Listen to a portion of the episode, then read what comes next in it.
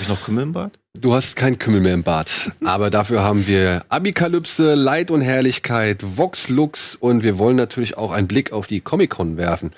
Cleo und Super Broly, Dragon Ball Super Ach Broly sind auch noch. Themen. Ja, all The das und mehr. Bitte was? The Public. The, The Public. Public, The ja. Public wird hier von links rein skandiert. Dementsprechend volles Programm. Tschüss.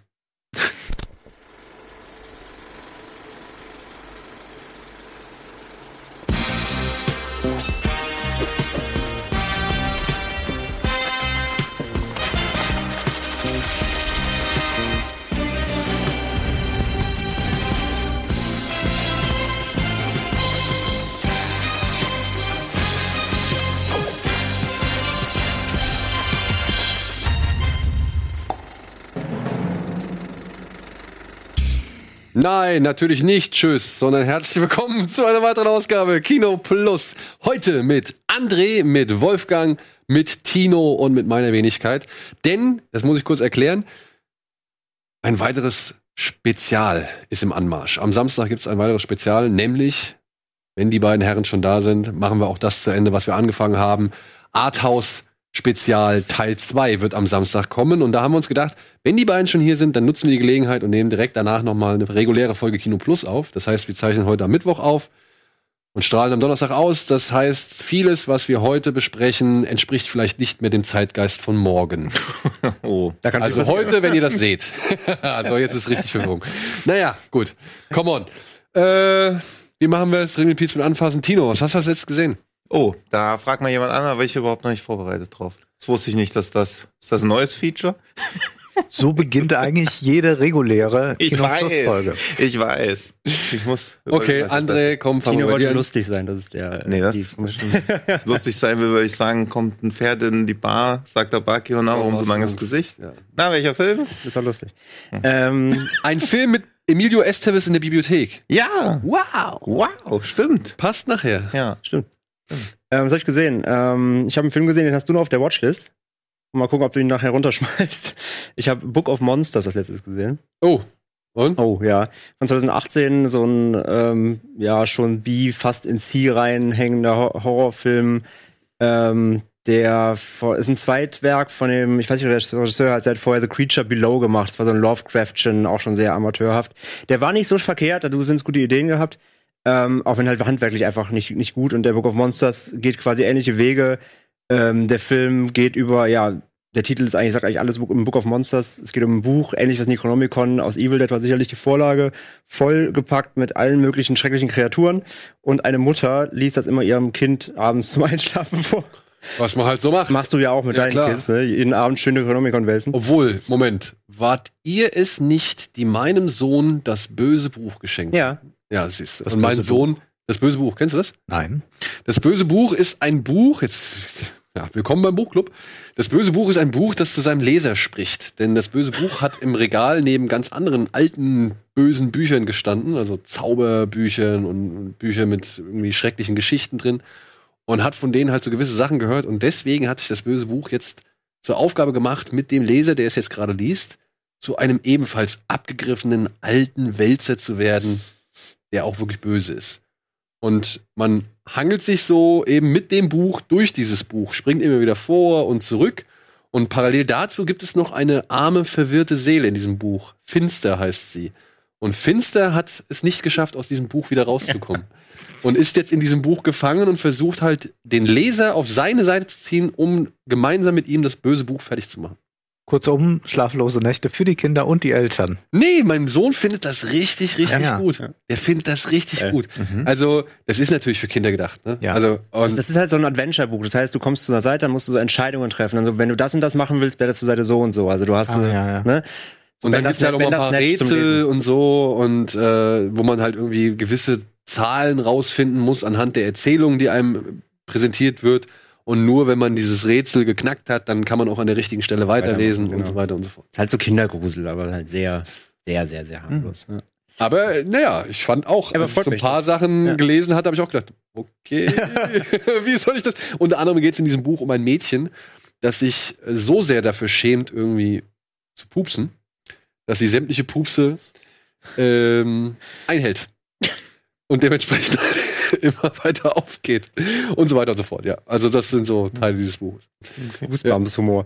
Ähm, ja, auf jeden Fall, um so ein Buch geht es nur ein bisschen, noch ein bisschen härter. Also eher wirklich schon so mit Ritualen und Beschwörungsformeln, wie gesagt. Perfekte, äh, perfekte, perfektes Buch für ein Kind abends. Und ja, äh, passiert passiert in den ersten fünf Minuten. Die Mutter wird dann äh, von einem Monster aus diesem Buch äh, getötet. Und dann springt der Film in die Zukunft. 20 Jahre und die Tochter ist erwachsen und äh, findet dieses Buch wieder und dann auf einer äh, unfreiwilligen Hausparty voller Teenager kommt natürlich, wie es kommen muss, das Buch wird wieder beschwört und alle Monster, nee, fünf von Monster aus dem Buch werden lebendig und richten ein Braindead-mäßiges Blutbad an.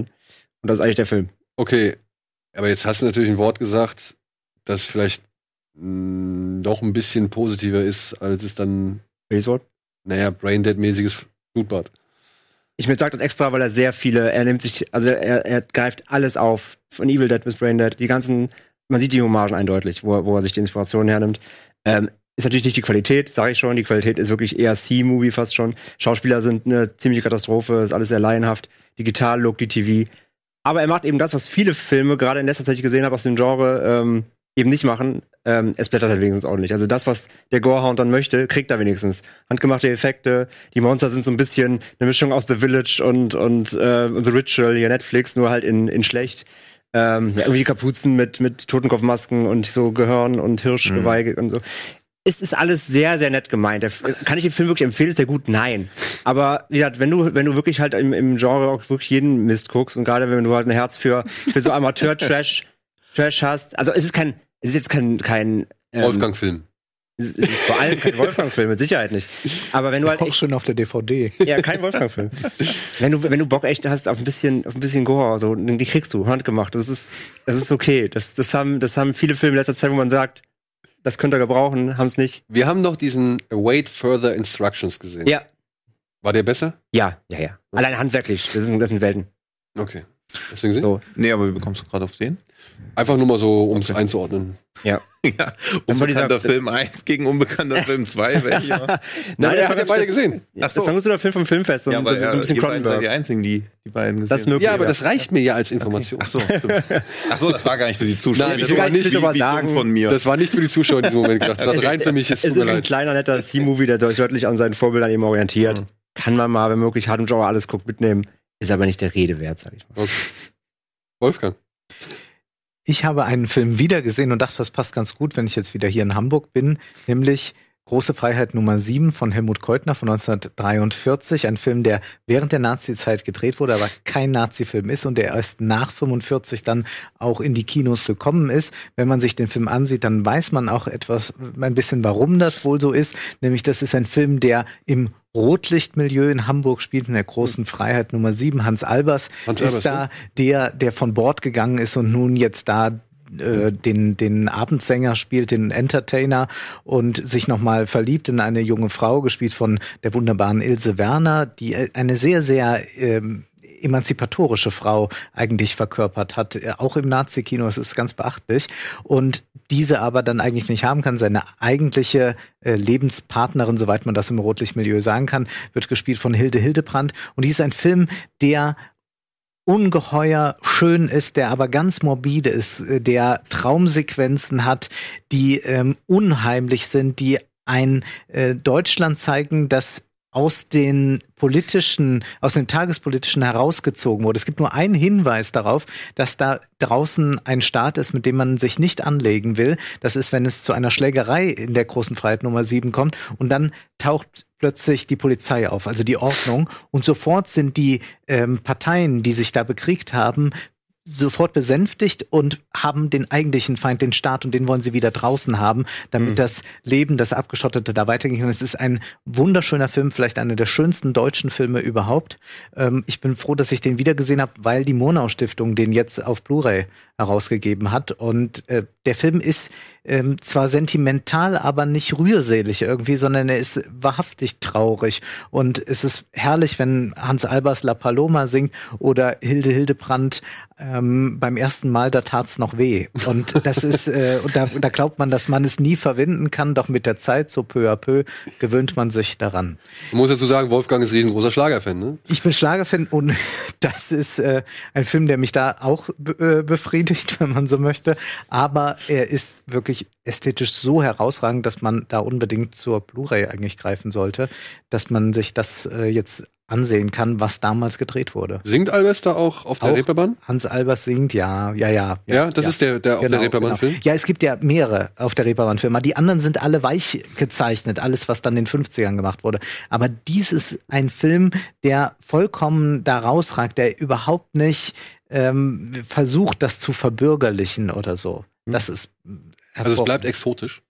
Nee, es bleibt nicht e- exotisch, es bleibt eher morbide, erotisch, ähm, alles äh, schwitzt und trinkt und lacht und, äh, und liebt und hurt, aber es ist nicht moralisch. Und das ist etwas sehr Besonderes, gerade auch wenn man an, an die Zeit denkt, dass äh, Keutner das geschafft hat, dort ein Gegenuniversum aufzutun. Und es ist ein äh, Film, der unglaublich in Hamburg verortet ist, der aber nichts von so einer merkwürdigen Deutschtümelei hat.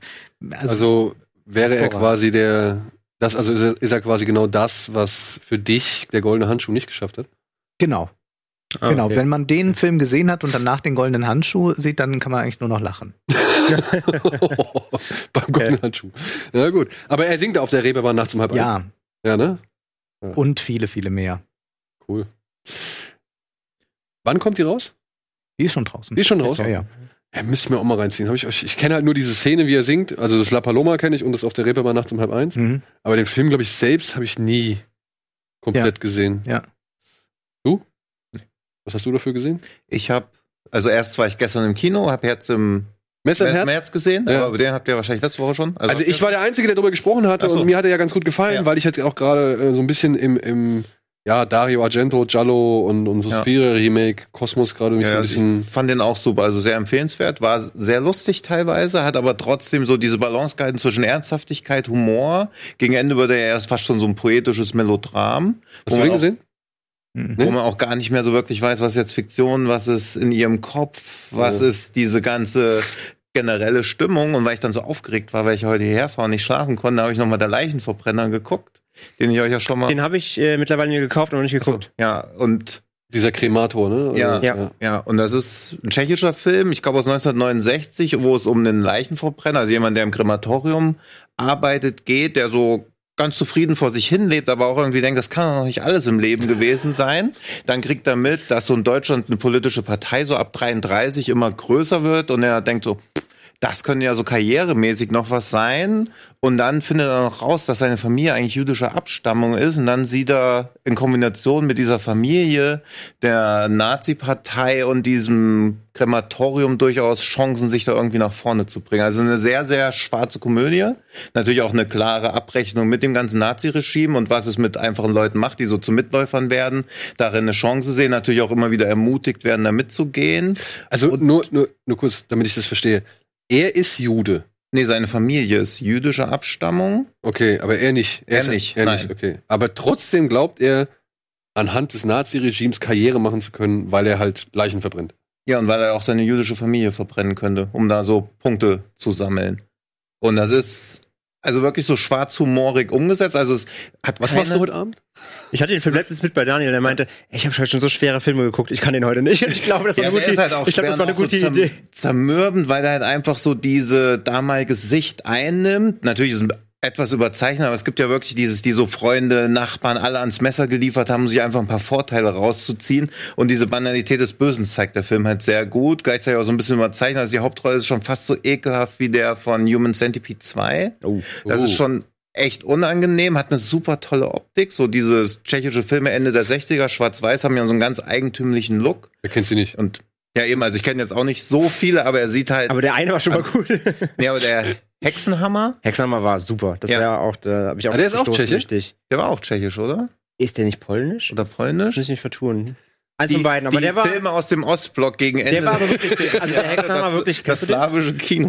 Kennst du, kennst du Hexenhammer? Nein. Das ist ein ganz großartiger Film, ein Schwarz-Weiß-Film, der Ja. halt über die letzten Hexenprozesse eben Ja. äh, berichtet. Also es ist jetzt kein Exploitationsfilm, Ja. es ist kein Ja. ne, äh, Hexen auf Blut gequält oder sowas, sondern es ist wirklich, äh, es geht wirklich um die, um die, wie hat mich quasi die, den Soundtrack gemacht. wie die Inquisition es halt geschafft hat, die Menschen zu beeinflussen, zu vereinnahmen, dass quasi der Nachbar seinen anderen Nachbar beschuldigt, Mhm. äh, obwohl er überhaupt keine Beweise hat, aber er wird halt durch die, natürlich dann durch die Folter, also ein bisschen Folter Ja. ist drin, aber es ist nicht, wie halt nicht Explo- Exploitation, ähm, wie die ja gezwungen werden, eben einfach sich gegen, gegenseitig auf den Scheiterhaufen zu schicken. Das ist so unfassbar unangenehm. Rein Mhm. und die Dialoge reichen schon. Der war richtig, richtig gut. Ja, und der Leichenverbrenner macht halt auch sowas ähnliches. Einfach so dieses, dadurch, dass man Leute denunzieren kann oder auch gegen die eigene Familie, Genau. hat man wieder eine Relevanz bekommen, die ja de facto gar nicht da ist, die in einem aber impliziert wird, wie man sich diesen Mechanismen gar nicht unterziehen Okay, also ist ja, kann. ist ja eine das halt ähnliche mit, Thematik, nur mit anderem mit einem sehr Zeitgeist, ja. schwarzen Humor, wo man teilweise auch aus heutiger Sicht immer noch so denkt, pff, ob man das wirklich machen sollte.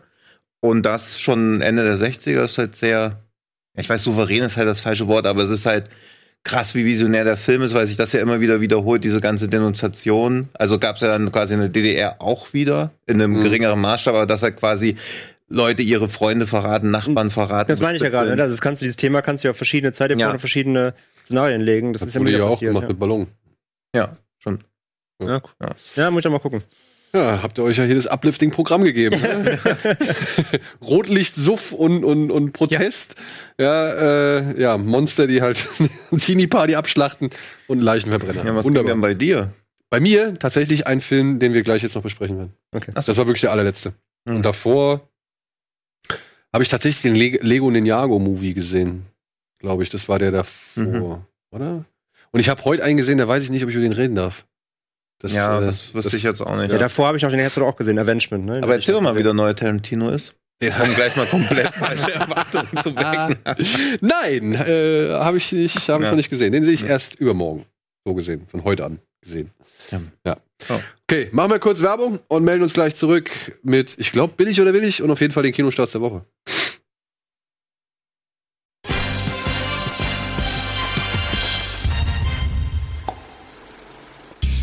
So, herzlich willkommen zurück zur aktuellen Ausgabe Kino Plus mit André, Tino, Wolfgang und mir. Und du hattest mich gerade eben, hattest du mich das on air gefragt, ob ich Avengement gesehen habe? Ich glaube noch in der letzten Sekunde, bevor du Werbung gemacht hast. okay, ja. Aber den habe ich davor Avengement, als letztes gesehen, als vor Monster. Avengement habe ich auch gesehen mit Scott Atkins. Einer der besten Scott Atkins-Filme, muss ich sagen, Ja, die er wirklich in langer, langer Zeit sehr gemacht gut, hat. ja. Ja, ich meine, nat natürlich, die Reaktion habe ich fast erwartet. Natürlich, äh, so. Was denn jetzt? Es ist natürlich Ja, ein breites es gibt Film, den er Eine macht, der aber er besten war, Lebensmittelvergiftungen, die ich in letzter Zeit hatte. Ja, aber da war ich wenigstens so richtig down Ja. und musste ins Krankenhaus mit Spritze. Nee, ich da war alles Scott dabei, was ich Atkins wollte. Sachen, ja, aber ja, aber ich kann da Ey, wir wissen alles, Scott euren- Atkins macht keine Arthouse-Filme. Arthouse-Filme. Ja, der macht kein aufwendiges oder, oder hochwertiges oder anspruchsvolles Aber, Kino. aber in seinem Salmonellenbrei war das wirklich das Highlight schon. Also, Okay. Ja. Wolfgang, hast du mal einen Scott Atkins-Film gesehen? Ich überlege gerade, was müsste ich dann gesehen haben? Also, du hast auf jeden Fall Zero Dark Thirty gesehen. ja, also- Da spielt er mit. Ja, gut. Aber, Ja, aber, Ja, ist aber da kein- ist er jetzt nicht ist er so. nicht kein Scott Ausgabe, nein. Atkins-Film. Hast du Expendables 2 gesehen? Ja, aber spielt den er habe ich auch anders rezipiert. ja, da ist er der Typ, der am Ende diesen Hochschrubschrauberrotor äh, geknallt wird. Ja, stimmt. Die schaue ich mir immer wieder an, diese Szene. Unvergessen. Ja, aber Scott Atkins ist so halt einer wie Steven Seagal oder wie all die anderen Jungs, die da sind. Die haben dann irgendwo sich ihre eigene Nische geschaffen und die bedienen sie seit Jahren. Ja, und Scott Atkins versucht natürlich auch immer mal wieder irgendwie ins Mainstream-Kino vorzudringen, aber das gelingt ihm halt irgendwie nicht so richtig. wenn halt wirklich nur als Nebenrolle. Ja, eben wenn ist er halt Motor. wirklich nur eine Nebenrolle. Aber wenn er halt mal eine Hauptrolle spielen darf, dann hat er halt manchmal das Pech, dass er so Filme kriegt wie Savage Dog. Äh, ein Film, den ich bis heute nicht verstanden habe, obwohl es da eigentlich nur darum geht, dass er sich halt durch einen Knast nach dem anderen kloppt. Ähnlich wie in Avengement. Ähnlich wie in Avengement. Aber in Savage Dog, ja, der Film wird eingeleitet von der Erzählerstimme. Was halt schon per se nicht mehr die, die aller, sag ich mal, ideenreichste, weiß nicht, Variante ist. Aber irgendwann im Laufe des Films stellt man fest, ey, Moment mal, die Erzählerstimme ist jetzt gerade gestorben. Und die erzählt dann trotzdem weiter. Als wäre nichts passiert. Genial. Hammer, ne? Also Wahnsinn. Nachricht aus dem Jenseits. Ja. Aber Avengement, Avengement geht Wie um löst einen. sich das dann auf? Gar nicht. Mega. Ja. Also, voll gut. Voll smart. radikal, Ja, radikal. dem Zuschauer einfach vor den Latz geknallt, Ja. so, ja. Aber nee, den fand ich nicht so gut. Aber, obwohl der halt auch wirklich.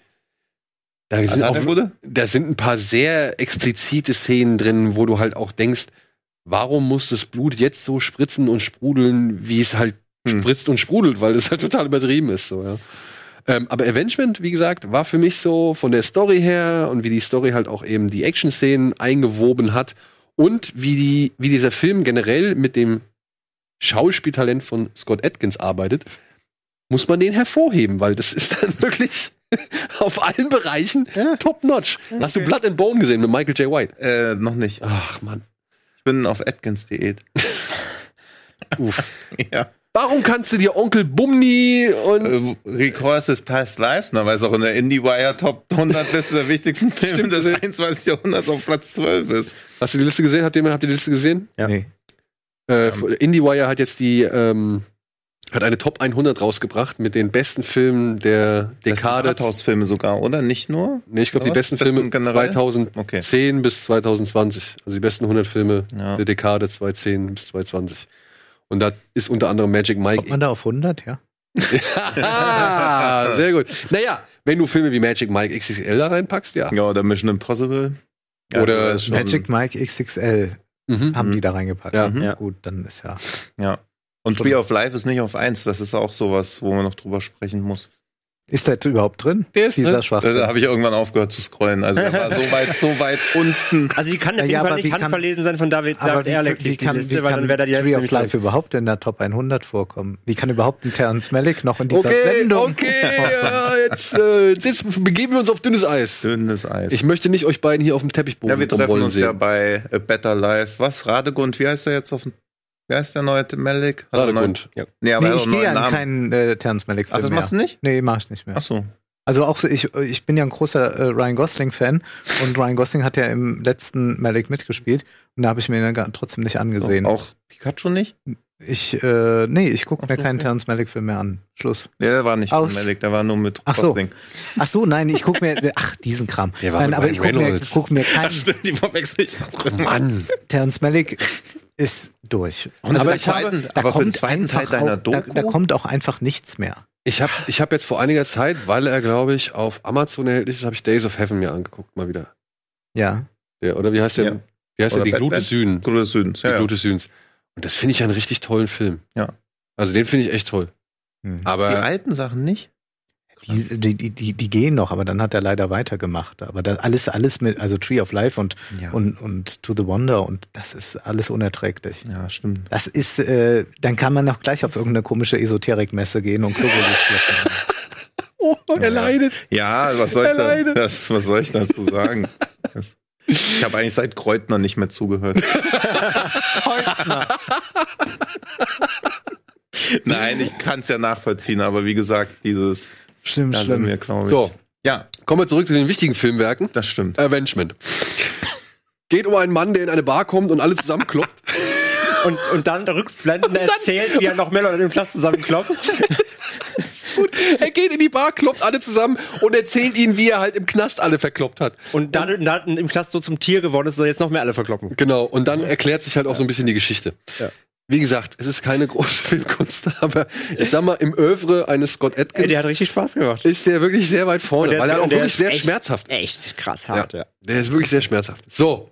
Und damit wären wir bei den Kinostarts der Woche angelangt. Wenn ich wüsste, wie er sich schreibt, würde ich ihn vielleicht noch mal gucken. Aber Avengement? ja? Ach, Avengement. Wie Avengers, nur mit. Ja, ich habe die ganze Revengement, dann mal Avengement. Ja, Avengement. das könntest du schreiben. Ich vertraue dich. Ich Ja. vertraue dich, ich vertraue dir. Ja, Kinostart bitte. Guck den mal.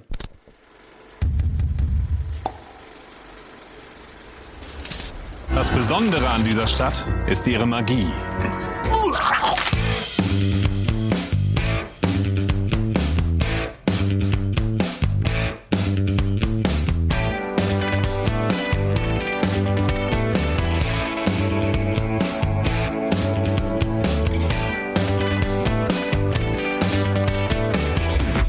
Die Leute sich an mich erinnern, an uns erinnern. Alles okay? Da ist Strom drauf. Ist wohl kein guter Zeitpunkt, meinen Bibliotheksausweis abzuholen, oder?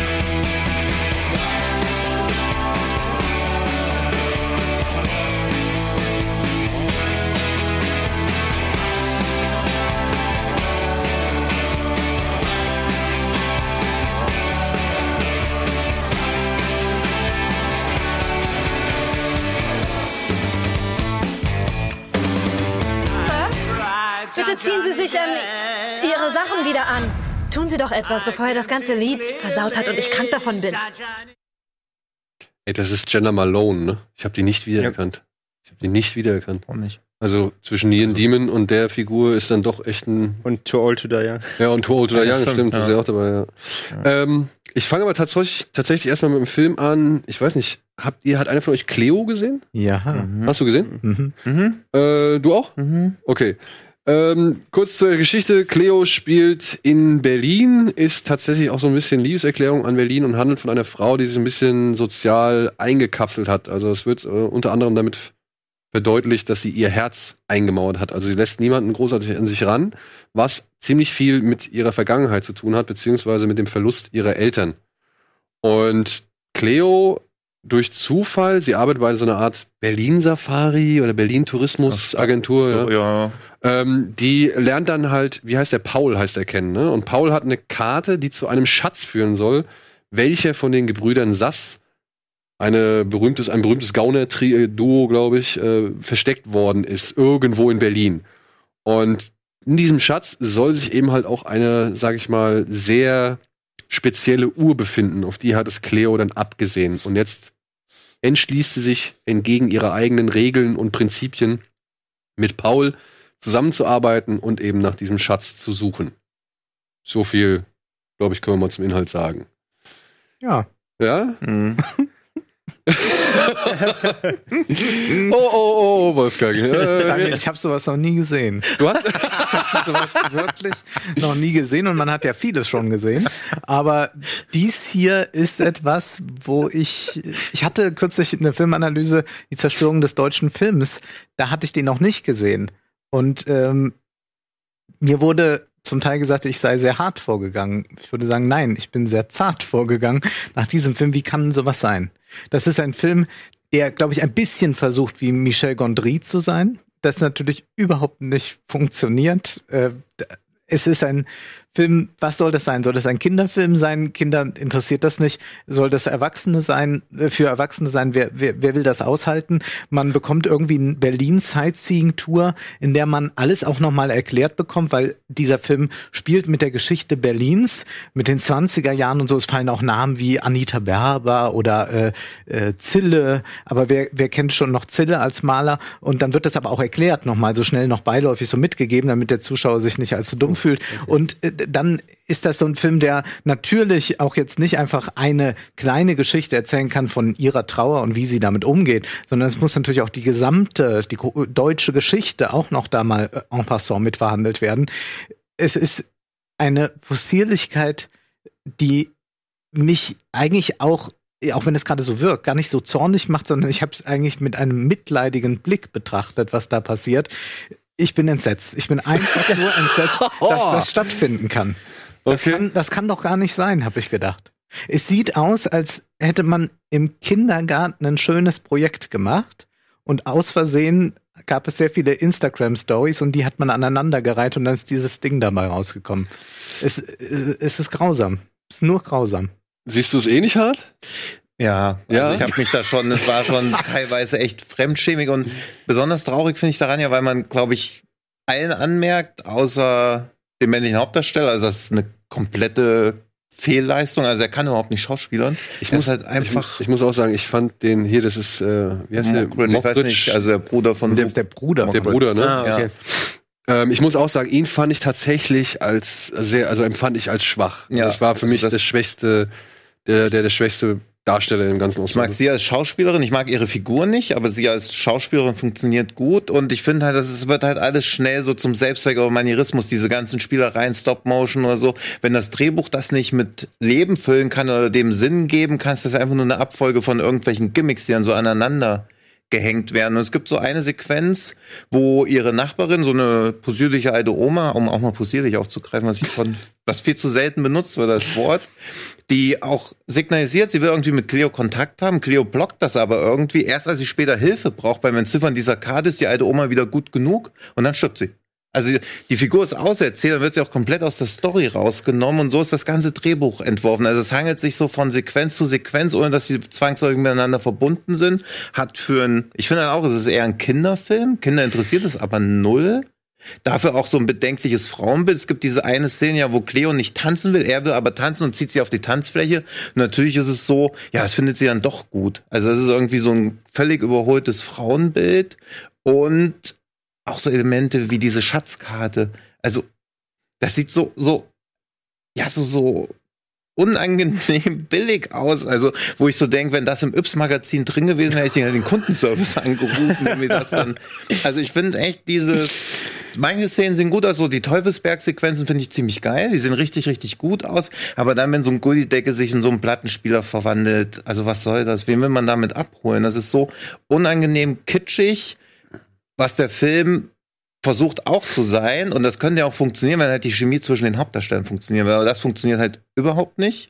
Und dann ist halt einfach nur so eine Abfolge und ich glaube, wenn man in Berlin wohnt und so ein Berlin im Film sieht, denkt man sich halt, okay, das diese Stadt kenne ich ja gar nicht. Also es ist ja eine Also das komplett- wollte ich aber auch bei ja- den Bildern auch so gesagt. Also das Ja, sieht das- dann null nach Berlin aus. Gar nicht. Das Ja. ist halt so, als ob irgendwie wie ein ganz langgezogener Werbespot von der BVG oder so oder Ja, ja. Berliner Pilsner oder so. Also das ist halt, Nee, das wie, ist wie was man so. auch gerade sagt, das sieht wirklich aus wie so, wie so Instagram. Alles mit Ja. dem Filter, alles Ja, ja, muss also- shiny und schön und Ja. bloß clean sein. Und einzelne Elemente davon sind auch ziemlich cool. Also so sie irgendwie so an den Treppenstufen hin und her fahren mit dem Finger ist ganz cool. Man weiß aber auch nicht, was es soll. Also so die ersten zwölf Minuten weiß man halt gar nicht, was das soll. Also es ist kurzweilig inszeniert. Man denkt so, ja, okay, wenn das in dem Tempo weitergeht oder so, ist das, wird das zumindest ganz süß und es ist eine schöne handwerkliche Übung. Aber dann nimmt er, also nach einer halben Stunde verliert er komplett das Tempo auch. Der Film ist noch schlimmer als Berlin und das will ja auch was heißen. Also ist das Ja. Jetzt haut er hier aber einen raus. also ich und- muss und- sagen, also pass auf, wir haben ein, ein Gespräch gehabt mit dem Regisseur. Daraus zeigen wir gleich nochmal einen Ausschnitt. Ich würde jetzt auch nicht sagen, dass es der allerstärkste Film ist. Ich muss aber sagen, ich fand ihn weniger schlimm als ihr. Weil ähm, ich tatsächlich genau das, was ihr alles kritisiert, das, das hat mir tatsächlich, ich habe den aber auch nur zu Hause auf dem Stream geguckt so und ähm, das hat mir tatsächlich gefallen. Ich fand diese ganzen kleinen Ideen, diese ganzen kleinen visuellen Einfälle und Spielereien, ich fand das wirklich, ich fand das nett zu sehen. genau. Ja. Und so wie du jetzt darüber redest, aber will man das wirklich? Ähm, Du redest jetzt so drüber, wenn Kinder was gemalt haben, das ist nicht so ganz gelungen, dann schimpft man die ja auch nicht aus. Ja. Dann sagt man, ah, hast du aber schön gemacht. Aber haben Ich- es ja mit erwachsenen Leuten ich weiß, zu tun. ich weiß, aber guck mal, ich saß als erwachsener Mensch, saß ich vor diesem Film und dachte mir nur so, boah, ich habe keinen Bock. Ja, ich habe also ich wirklich, ich, ich interessiert mich jetzt nicht so wirklich, was da passiert. Oder beziehungsweise mich interessiert der Film im Vorfeld, habe ich wirklich kein großes Interesse für diesen Film gehabt. Und dann gucke ich mir das an und ich sehe das und denke mir so, ach guck mal, das ist zwar eine nette Idee. Auch hier, das kann man auch mal machen und so weiter. Und ja, da sind Momente drin, wie bei jedem modernen deutschen Film, wo ich mir denke so, warum so deutsch? Hm. Ja, warum, warum jetzt, warum nicht irgendwie, weiß ich nicht, einen anderen Weg gehen als den Weg, den schon so viele Leute gegangen sind? Und trotzdem geht er das meiner Ansicht nach so konsequent durch, dass ich dem Film am Ende nicht wirklich böse darüber bin, dass er das so gemacht hat, dass er so viele kleine visuelle Spielereien und, und was weiß ich, dieses, dieses Wohlfühlgefühl und tatsächlich auch in Berlin gezeigt hat, was ich auch nicht so kenne. Ja. Ich hab's Aber mir willst du das so kennen? Bitte? Also ist das, also findest du, ist das ist so eine, ist das so eine Utopie oder eine Dystopie von Berlin, die er da zeigt? Ich finde es tatsächlich ist eine Utopie. Okay. Weil hast du einen unfreundlichen Berliner da gesehen? Ich Nein, aber, aber will man Berlin in dieser, in diese, in diese Welt, in diese komische. Ich, ich mochte das. Ich mochte dieses. Äh, also ich hatte, ich fand das ein charmantes, äh, eine charmante Parallelwelt. Gerade mit dieser Kneipe, wo da diese ganzen Abenteurer drin hocken oder diese ganzen Schatzsucher und so. Und ich fand es, ich fand das nicht so quatschig, äh, beziehungsweise ich fand es legitim, dass jemand hingeht und das irgendwie mal sowas erzählt. Warum denn nicht?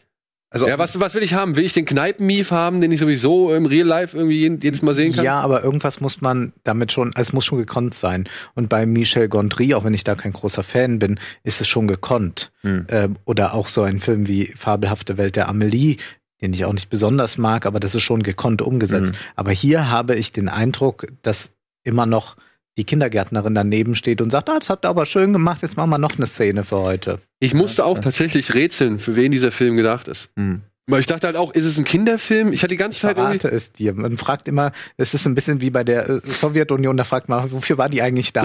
Für die Arbeiter nicht, für die, für die Bauern war sie nicht da und so. Nein, für sich selbst war sie am Ende da. Also die Funktionäre dienten sich selbst. Und dieser Film, und wie so viele deutsche Filme, ist für die Filmförderung da, die fördert, dann kriegen wir es wieder äh, äh, gesagt, jetzt haben wir wieder einen Film gemacht, dann können wir wieder fördern. Das ist nur, damit dieses vollkommen Blase idiotische System erhalten bleibt. Ja, aber wenn ich jetzt sehe, oder wenn ich so ein, ich weiß nicht, es gibt mehrere Formen des deutschen Films, die sehe ich weniger gern als diesen Film. Und bei denen frage ich mich auch, warum der so oft gefördert wird. Und wenn ich sage, oder beziehungsweise wenn ich dann irgendwie noch sowas sehe wie ein Highlife von Frau Denis, der ebenfalls mit einer Menge deutscher Filmförderung entstanden ist, wo ich auch wirklich mit Fug und Recht behaupte, das wird niemals eingespielt, zumindest nicht übers Kino, dann finde ich es legitim, dass auch ein Film wie jetzt Cleo existiert. Gut, bei Claire Denis, ich finde diesen Film auch nicht gelungen, High Life, aber der hat ja zumindest mal vorgelegt, dass sie was kann. Äh, Das ist jetzt da nicht. Das ist sein Regiedebüt, da ne? geglückt.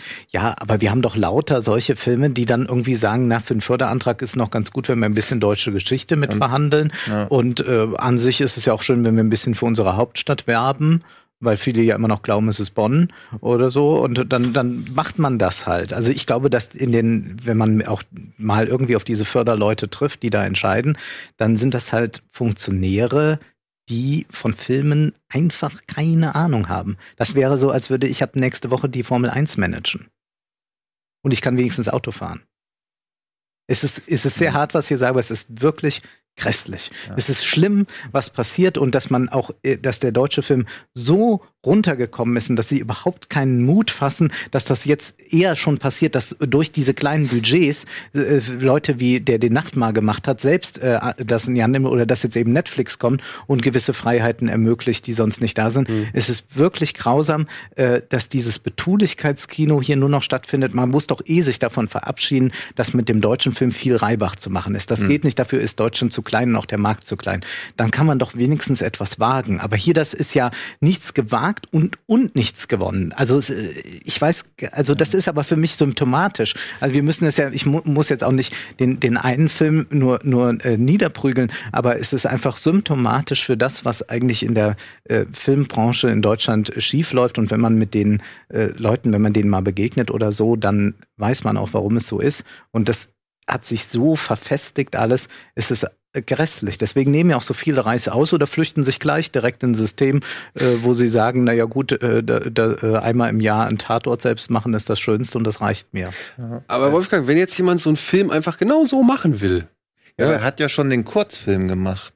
Und jetzt nochmal, also irgendwie muss man als Regisseur auch merken, okay, der Kurzfilm war gut oder besser als das, also den gibt's ja auch auf YouTube.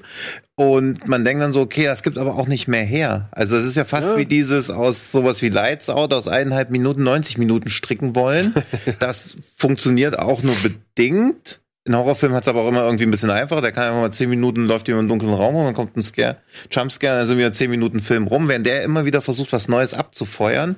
Aber wenn ich dir beliebige 20 Sekunden aus dem Film zeige und dich danach frage, ist das ein bedeutender deutscher Kinofilm oder ist das die Werbung fürs neue Samsung SC mit 15 Megapixel Kamera, wüsstest du ja nicht, was es ist oder Okay, Film. Also es ist so eine Werbefilm-Ästhetik, die immer wieder was Neues ausprobiert. Das Einzige, was es nicht hat, ist so diesen Tilt-Shift-Look, aber ansonsten ist da ja echt alles aber was drin. haben wir an bedeutenden deutschen Filmen in letzter Zeit gehabt? Ja, das macht ja nichts. Also klar haben wir nicht. Ja, gehabt, Helmut aber- Kreutner. Ja, eben. Ja, danach wurde es halt ganz schön finster. Ja. Ja. Ja. Und, und dieses Zielgruppenproblem stellt sich ja irgendwie auch auf zweierlei Frage. Also ich finde so irgendwie ein bisschen Kinderfilm, also die Grundbotschaft vom Film ist ja, ja, du musst die Vergangenheit akzeptieren, damit du in der Gegenwart glücklich werden kannst. Da denkt sich der kleine Tobias ja, stimmt, Mensch. Die ich glaub, gibt- der kleine Tobias- gibt dir König der Löwen schon. Ja. Ich glaube, der kleine Tobias geht nicht da rein. Ich glaube, Nee. da gehen ältere Menschen rein. Und ich Richtig, glaube aber dafür- trotzdem, dass die, sag ich mal, Aber- weil sie nicht alle mit Aber dem gleichen Verständnis die? rangehen Ja, aber wie du- ein Wolfgang, wie du oder wie ich. Und die werden diesen Film anders sehen. Ja, aber die werden doch auch. Also niemand aus München würde doch da reingehen und sagen, Mensch, Berlin. Also dieser Berlin-Hass, jeder hasst Berlin außer Die Münchner Berliner. lachen sich ja Also, schlapp. Also ich, äh, de- den Münchner, ich habe den gar nicht gesagt, meinen Münchner Freunden, dass es so einen Film gibt. Wenn die den sehen, die liegen auf dem Boden nur noch. ja, ja, also eigentlich gehen da nur Leute aus Berlin rein. Die Leute aus Berlin denken sich aber, okay, das ist, das ist ja wie vermute, Blade dass Bayern- Runner 2049 Es ist ein Märchen. für die. Ich vermute, Ja, nach diesem Film wird sich Bayern unabhängig machen. Also das ist wirklich. Hey, bitte, macht mal kurz das Snippet, das, ich muss es loswerden, wir müssen zum nächsten Film übergehen. Das klingt schon alles viel zu hart.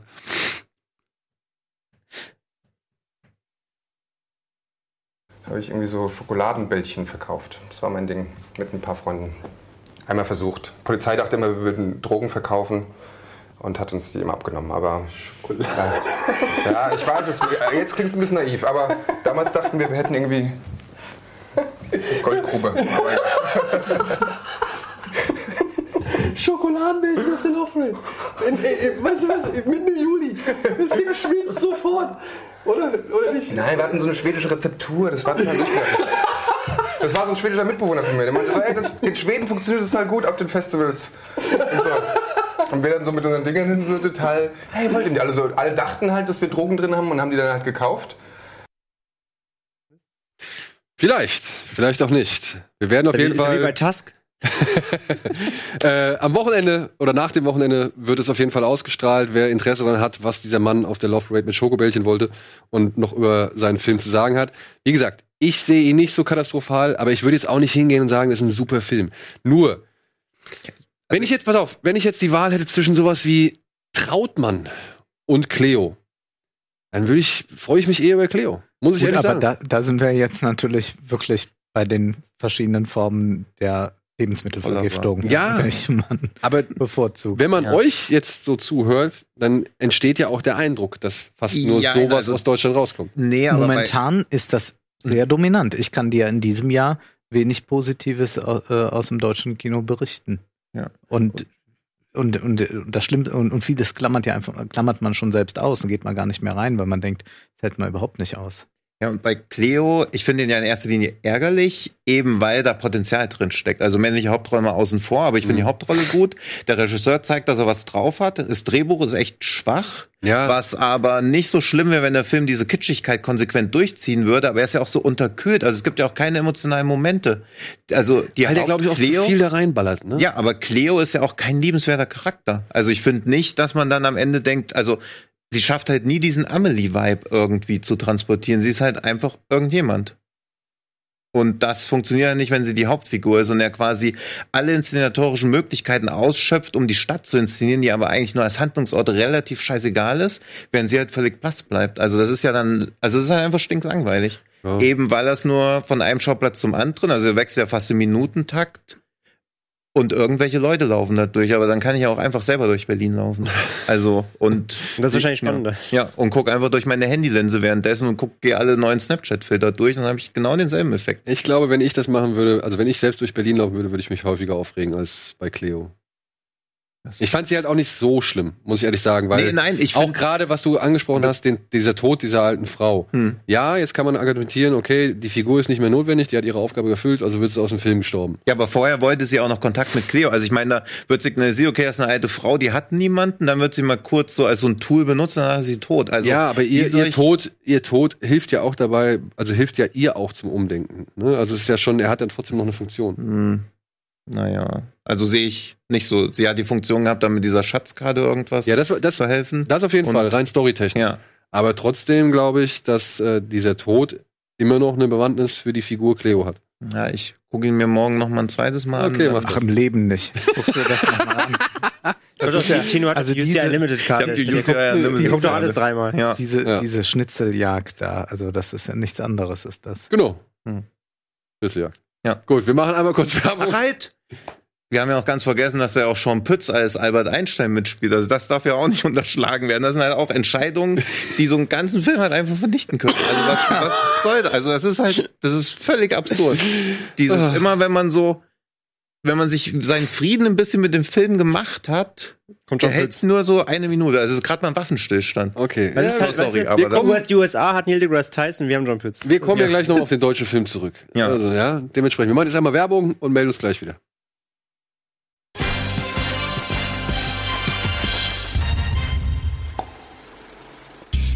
So, willkommen zurück zur aktuellen Ausgabe Kino Plus. Und wir haben es gerade mal geschafft, einen Film vorzustellen.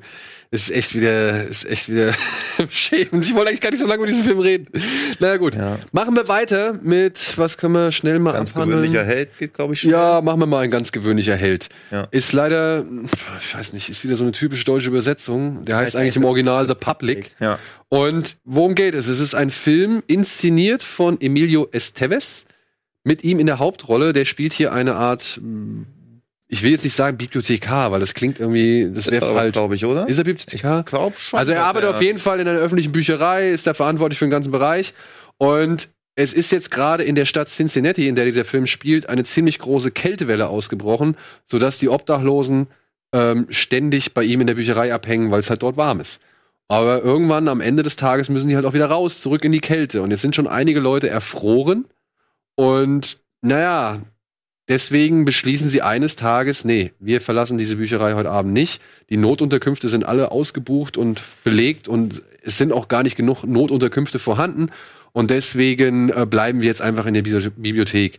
Und es entsteht ein Vorfall des, wie man im Film so schön sagt, zivilen Ungehorsams, der mehrere Parteien gleich vor der Bibliothek zusammenkommen lässt oder vor der Bücherei, äh, vor der Bücherei zusammenkommen lässt, um eben halt die Situation zu verhandeln. Und ja, was Herr Estevesser macht, ist halt ein ziemlich großer Rundumschlag, der äh, dann würde ich jetzt auch Nicht sagen. trifft. Nicht trifft? Er, er, er schlägt, aber er trifft kaum die richtigen, beziehungsweise er versteht seinen Titel eigentlich nicht. Der Titel ist nämlich gut, The Public. The Public, ne? Natürlich äh, geht es um die öffentliche Bibliothek, es geht um das Öffentliche, es geht um die Frage, was ist eigentlich der öffentliche Raum? Und das ist ja heute die brennende Frage, wo wir eigentlich erleben, dass es eine Privatisierung des öffentlichen Raums gibt, so weit, dass wir ja nirgends mehr in unserer Stadt, in unseren Städten uns hinsetzen können, ohne dass es ein Café ist, eine Shopping Mall oder so. Es gibt kaum noch öffentlichen Raum, der wird immer weniger. Es wird alles privatisiert. Das ist noch einer der letzten öffentlichen Räume. Wozu sind aber dann öffentliche Räume da? Äh, wen müssen sie aufnehmen? Wo sind die Grenzen dessen, was Öffentlichkeit vertragen kann? Das gibt ja auch so eine Frage des Geruchs, den äh, ein Obdachloser wohl äh, sehr stark hat äh, und wie man damit umgehen kann. Also auch die Frage, inwieweit darf der öffentliche Raum ähm, auch also wie werden da Konflikte ausgetragen? Wie, inwieweit wird auch der öffentliche Raum durch so etwas privatisiert quasi? Denn wir erleben natürlich auch, dass sich die Leute im öffentlichen Raum nicht mehr so verhalten wie im öffentlichen Raum, sondern eigentlich so wie in ihrem Wohnzimmer oder wie in ihrem Schlafzimmer. Und das ist auch ein großes Problem. Und eigentlich ist das für mich die brennende Frage gerade, wem gehört die Stadt? Äh, Könnte dieser Film heißen auch. Ähm, aber er beantwortet sie nicht und er stellt auch dann weniger diese Fragen, sondern er ja, bemüht sich dann an diesem Plot so ab. Ja, er hat zu vieles viel. Und, und macht dann zu viel auf. rückt dann Es auch gibt halt dann noch mit zunehmendem Film rückt er auch halt dann, wie du sagst, er, er rückt dann ab von diesem Gesamtplot Ja. und geht dann mehr auf die Charaktere eben natürlich dann ein, ne, weil es dann eben jetzt, es gibt diese Beziehung und dann gibt's das das Drama mit dem mit dem mit dem Verlorenen ähm, Sohn. Mit dem verlorenen Sohn, mit dem dann natürlich Fake mit dem News, dann mit dem Slater als Bürgermeister. Bürgermeister, Ja. Nochmal mit dem Polizeichef, Liebesgeschichte. manche halt Liebesgeschichten, Ja. dann den Polizeichef der Zwist mit dem Sohn. Er macht ja, er fächert ja so auf, Mhm. vergisst dann das eigentliche Topic und schießt sich komplett nur auf diese einzelnen Ja. kleinen Stränge ein, löst die alle auf und dann ist Ende. Ja. So, und das Der hat halt so das Problem, was ich bei vielen Filmen letzter Zeit habe, dass sie sich eher anfühlen wie so ein Pilot zu einer Serie, die man vielleicht gucken würde, aber es gibt halt viel zu viele bessere Serien. Also ich finde, der Film hat ein extrem großes Herz. Also ich fand das alles sehr liebenswert. Ich finde auch, dass er sich relativ unberechenbar entwickelt, weil man immer nicht so genau weiß, eskaliert das jetzt? Als Ja, das der, fand ich- das fand ich der auch, Alec ja. Baldwin-Charakter entwickelt sich anders, als man am Anfang irgendwie denkt. Das fand ich irgendwie schön, aber gleichzeitig ist die Botschaft, die der Film ausstrahlen will, halt wichtiger als der Film. Also Du hast auch teilweise Botschaft, so krasse Überhöhungen drin. Ja. Zum Beispiel halt Christian Slater, die Figur von ihm ist halt fast schon so ein Comic Relief. Also Ja. mit der, wie, wie, der, wie der halt ausartet, dann die, die Szene, wo er sich auf die Straße legen soll. Ich meine, das ist ja schon wieder ganz cool, Ja. weil dann kommen wir wieder an dieses The Public-Ding. Da Mhm. geht's ja um darum, wie, dann kommen ja diese Medien ins Spiel, Mhm. ne? wie die Medien dann diese, diesen Vorfall halt auch darstellen. So Fake News quasi kommen noch so ein bisschen mit rein. Ja, und auch sein, seine, seine Wortwahl. Ja. Wie er Sätze oder welche Sätze er formuliert, um dem Zuschauer etwas zu suggerieren, aber ohne es ausgesprochen zu haben, Ja. beziehungsweise ohne einfach eine Behauptung aufzustellen. Ja. Und das fand ich schon, das fand ich auch wieder so einen netten Aspekt. Das war eine schöne, schöne Fake News Metapher oder Ja, was weiß ich, immer- eine Situation. Ja, ja. Und von diesen, ja, Situationen, die hat dieser Film, aber ich gebe euch vollkommen recht. Er spielt sie nach halt Hände, also er hat so viele, dass er nicht mal alle irgendwie zu Ende bringt. Sohn halt, die, die, die bauscht der so auf und die, die spielt Ja. er Hätte er überhaupt komplett, nicht aus. hätte er komplett aus dem Film Die, die läuft können. ja wirklich innerhalb von drei Sekunden aus, weil ich dachte, das Ja. wird fast vielleicht noch der Konflikt, der richtig eskaliert, weil da war das Potenzial auch da, dass dann halt Alec Baldwin auch als Polizeichef, Ja. dass das dann knallt mit ihm so. Und das haben sie ja komplett, das war in drei Sekunden Ja, abgehakt, eben, dann also war es weg. vielleicht noch so ein unterlaufende Erwartungshaltung, aber man darf es sich Ja. nicht so dramatisch aufbauschen. Also das, oder auch dieses, dass die Medien daraus so eine Geiselnahme machen Genau, wollen. ja. Warum diese Reporterin dann auf einmal davon abweicht. Also das ja, die, halt die Reporterin war auch ein bisschen heikel. Also Ja, mal ja, ist also sie es voll ist so- die, voll die, keine Ahnung, Zicke, Ja. dann zeigt sie wieder Verständnis und Ja, sie sollte ja eigentlich erst so, so eine abgebrühte, ne? Ja, die, nimmt dann ja, auch, die, die nimmt dann, ja. ja. genau, die nimmt dann ja auch dann die, die, das Material von Ja. seiner Freundin und macht, schneidet das quasi um, also Medienmanipulation. Also der hat so viele kleine Ebenen, die er Aber da ich, ich, ich, mochte den tatsächlich so am Anfang, wo dann halt die verschiedenen Leute irgendwie gezeigt werden, die in die Bibliothek kommen und halt irgendwie fragen, kriege ich einen Globus? Ja, stehen da hinten. Ja, in, in, in was, 1 zu 1 Größe? Ja. Habt ihr Ja. den auch? Nee, der ist gerade vergriffen. das ist so gut. Also da sind so schöne also Momente ich fand drin. ihn auch nicht schlecht. Ich war, ich war schon unterhalten, wie, wie Ja. Tino gerade sagt. Der hat auch so ein bisschen, der hat ja schon ein paar Herzmomente. Auch. Auf jeden Fall. Er wechselt sich ja auch immer zwischen ab, so zwischen Drama und, also es ist ja eine Dramedy. Ne? Er hat ja auch Mhm. einige lustige Momente, hat aber auch eben natürlich auch ein paar schwere Momente. Das fand ich, das, die Gewichtung fand ich ganz okay. Und gerade war auch vielleicht auch mit dem Ende und so. Also er hatte ein paar Momente, die echt überraschen. Wo dann so, wow, Ja. okay, damit hätte ich nicht gerechnet. Das macht ihn schon ganz, ist wie das Wort nett, ne? Ja. Es ist auch wieder so, man kann ihn schon gucken, aber er verschenkt auch richtig viel. Er ist nicht intelligent genug. Nee, nee, gar Dabei nicht. ist Eben, der das- Ort eigentlich Ja. ein grandioser Filmort, Ja. Ja. weil da so viel zusammenkommt. Eben diese menschlichen Konflikte sind Mhm. es, die zusammenkommen. Es sind aber auch die Frage, wie ein solcher Raum strukturiert ist, wo es natürlich Stille sein muss, wo aber äh, jeder seinen Leidenschaften nachgeht, in sich versunken, also man eigentlich in einer Bibliothek gar nicht miteinander da ist und doch soll Mhm. Jeder es aber gerade eigentlich. jetzt die Mhm. modernen Ja. Bibliotheken mehr Orte der Begegnung sein. Da könnte man wirklich großartige Filme draus machen. Allein dieser tut es nicht. Ja, eben. Also, Aber er ist jetzt auch nicht wirklich schlimm anzuschauen. Nee, ich ich- ich hab den, wie gesagt, ich habe den gern geguckt. Den, ich mag halt echt, aber es ist halt ja das ist schon so bebilderter Aktionismus eigentlich. Also als, als Film macht er stellenweise echt nicht mehr als nötig. Also am Anfang dachte ich, okay, was ist das denn? Also es wirkte ja so, so unterinszeniert, einfach nur ein Bild ans nächste rein. Die Musik ist, glaube ich, der schlechteste Soundtrack des Jahres. Hab ich also schon das ist vergessen, einfach nur so, ein, mehr, ja. nur so ein funktionales Fahrstuhl.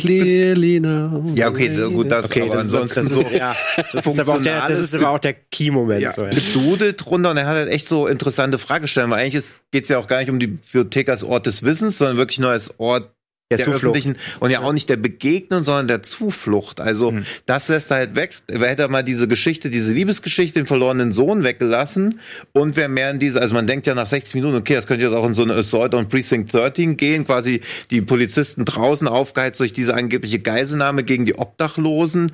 Also er hat ja am Ende auch gar keine Botschaft. Ich hatte eine ganz lange, ganz lange Zeit im Film, hatte ich wirklich noch fast gedacht, der, der, der eskaliert irgendwann richtig nämlich auch, krass. dass ne? der das ist, weil- dass der noch so einen richtig Ja. üblen Umschwung kriegt, Ja. hat er dann auch nicht gemacht. Ja. Nee, nee, aber dachte man schon immer, Ja. also man, man weiß nicht wirklich, was in den nächsten zehn Minuten passiert. Und dann passiert was Gutes, das wird aber nicht mehr aufgegriffen. Stattdessen kommt was anderes, was auch ganz gut ist, aber er lässt halt so ein unbefriedigendes Gefühl. Eben weil er viel Potenzial hat, echt nicht intelligent genug ist. Ja, er ist nicht, Weil- er wäre gerne smarter, als er eigentlich ist. Ja, Stimmt, ja. er hätte es weniger gemenschelt, wäre der irgendwie unterkühlter gewesen, also mehr so in diese Spotlight-Richtung. Also, also einfach das nur so bebildern, quasi so einfach nur analytisch drauf gucken, ohne wirklich Charaktere mit Emotionen da Ja, aber dafür wollte man nicht. Dafür wollte er schon wieder doch zu viel Comedy fast schon sein. Ja, er hätte ja. doch zu viel Herz haben Ja. irgendwie, ne? Wie gesagt, ist nicht, ich fand echt nicht verkehrt. Weil ich finde das aber mit dem viel liegen. Globus auch lustig, aber gleichzeitig wird sich ja auch über die Leute, die in die Bibliothek kommen, lustig gemacht. Also das ist halt auch, das ist da so, habe ich auch nicht so ganz verstanden. Er zeigt ja am Ende, lässt er noch mal so ein paar Ja. Fragen, die in der Bibliothek kommen, aufkommen oder äh, ja, spielt er noch mal ein. Und die waren ja deutlich intelligenter, beziehungsweise deutlich wichtiger Ja. als die, die man am Anfang gesehen hat. Also am Ja. Anfang macht er sich ein bisschen lustig über die Leute und am Ende zeigt er aber auch, dass da Leute mit ganz normalen und vernünftigen Fragen Mhm. ankommen. Ist vielleicht ein bisschen spät. Ja. Ja. Aber Emilio Estevez, muss ich auch mal sagen, als Schauspieler fand ich ihn tatsächlich, Ja. also schauspielerisch fand ich ihn echt ganz Ja. gut. Fand- Und fand ich echt mag gut. auch, dass er so Dinge, also auch Bobby mochte Ja. ich. Also Bobby war ja auch ähnlich imperfekt wie das Ding, aber immerhin versucht er da was zu machen. Man muss auch sagen, alle, alle in der Bibliothek Ja. haben besser gespielt als die draußen. Ja, stimmt. Also Alec Baldwin war eher so Autopilot. Christian Slater war Ja, ein bisschen überzeichnet. Aber hier, wie heißt der Kay Williams, der, der Oma aus The Wire, der war gut. Ah ja, hm. Und auch Jenna Malone fand ich ganz cool. Ja, und wie gesagt, Emilio Estevez. ja, ich fände halt trotzdem, dass sowas, also wenn ich diese französischen Feelgood-Komödien oder sowas, würde ich halt sowas wesentlich häufiger. Also der Ich hätte auch. wesentlich mehr Aufmerksamkeit, der wird ja komplett verpuffen. So wen interessiert denn eine öffentliche Bibliothek in Cincinnati in Deutschland? Wahrscheinlich auch leider nicht. Und dann Also- halt auch im, im absoluten Hochsommer, wo es jetzt wirklich Ja, man- draußen 33 Grad ist, einen Film über eine absolute Kältewelle zu bringen, ist irgendwie so ein bisschen. Ja, man versteht halt auch gar nicht, warum der in die Kinos kommt. Der ist ja auch aus 2000, war das 2016? 17 sogar? 17? 17? Weil wir saßen ja in der Sneak drin und dachten so, hä, was ist das für ein Film? Wo Ja. kommt der her? Dachten, ja, kommen An- ganz am Anfang so Leute wir- auf, die man kennt, denkt so, was ist das Ganz denn? am Anfang dachten wir noch auf der Booksmart erst. Ne? Und dann kam das Ja. und dann so Public. Okay. Ja, äh, dann- nee, ich glaube sogar 2017 Komm, war er. machen wir mal weiter, Ja. machen wir mal weiter. Äh, wir haben noch ein paar. Unter anderem, mache ich das fast jetzt auf? Ja, ich muss es. Mach doch erstmal Dragon Ball, oder? Ach ja, komm, Freunde. Dragon Ball.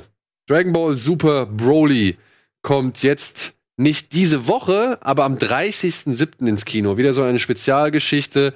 Diese erfreuen sich ja große Beliebtheit. Und ja, der aufmerksame Zuschauer wird sich jetzt wundern, wie, den haben die doch schon mal vorgestellt. Haben wir auch. Damals wurde er gezeigt in der Originalfassung oder in der englischen Fassung. Und jetzt kommt endlich die deutsche Synchronisation, die vor allem mit ziemlich alten Synchronsprechern, oder beziehungsweise mit ziemlich vielen Synchronsprechern aus der alten Serie stattfindet. Wie heißt der Herr Alvin? Bitte korrigiere mich, aber Morgenstern, ist das richtig? Tommy Morgenstern? Yep. Ja, genau. Der spricht unter anderem wieder hier bei dieser Serie mit. Darüber werden sich die Hardcore-Fans wahrscheinlich freuen. Und kurz zum Inhalt. Es geht halt darum, dass nach einem großen Turnier der Macht oder der Kraft ist ein bisschen Frieden in der Welt eingekehrt, weswegen sich äh, Son Goku, der große Held der Geschichte, und Vegeta auf eine Insel zurückziehen, um zu trainieren. Und dann kommt Bulma, ihre Freundin, an und bittet sie bei der Suche der Dragon, nach den Dragon Balls behilflich zu sein. Und parallel dazu taucht ein alter Rivale wieder auf. Freezer. Und Freezer hat noch einen anderen äh, Kollegen mit im Gepäck, einen Mann namens Broly, der ebenfalls wie all diese Superkämpfer von einem Planeten namens Vegeta stammt. Und jetzt geht halt die große Keilerei wieder los. Ja, und das jetzt halt auf Deutsch.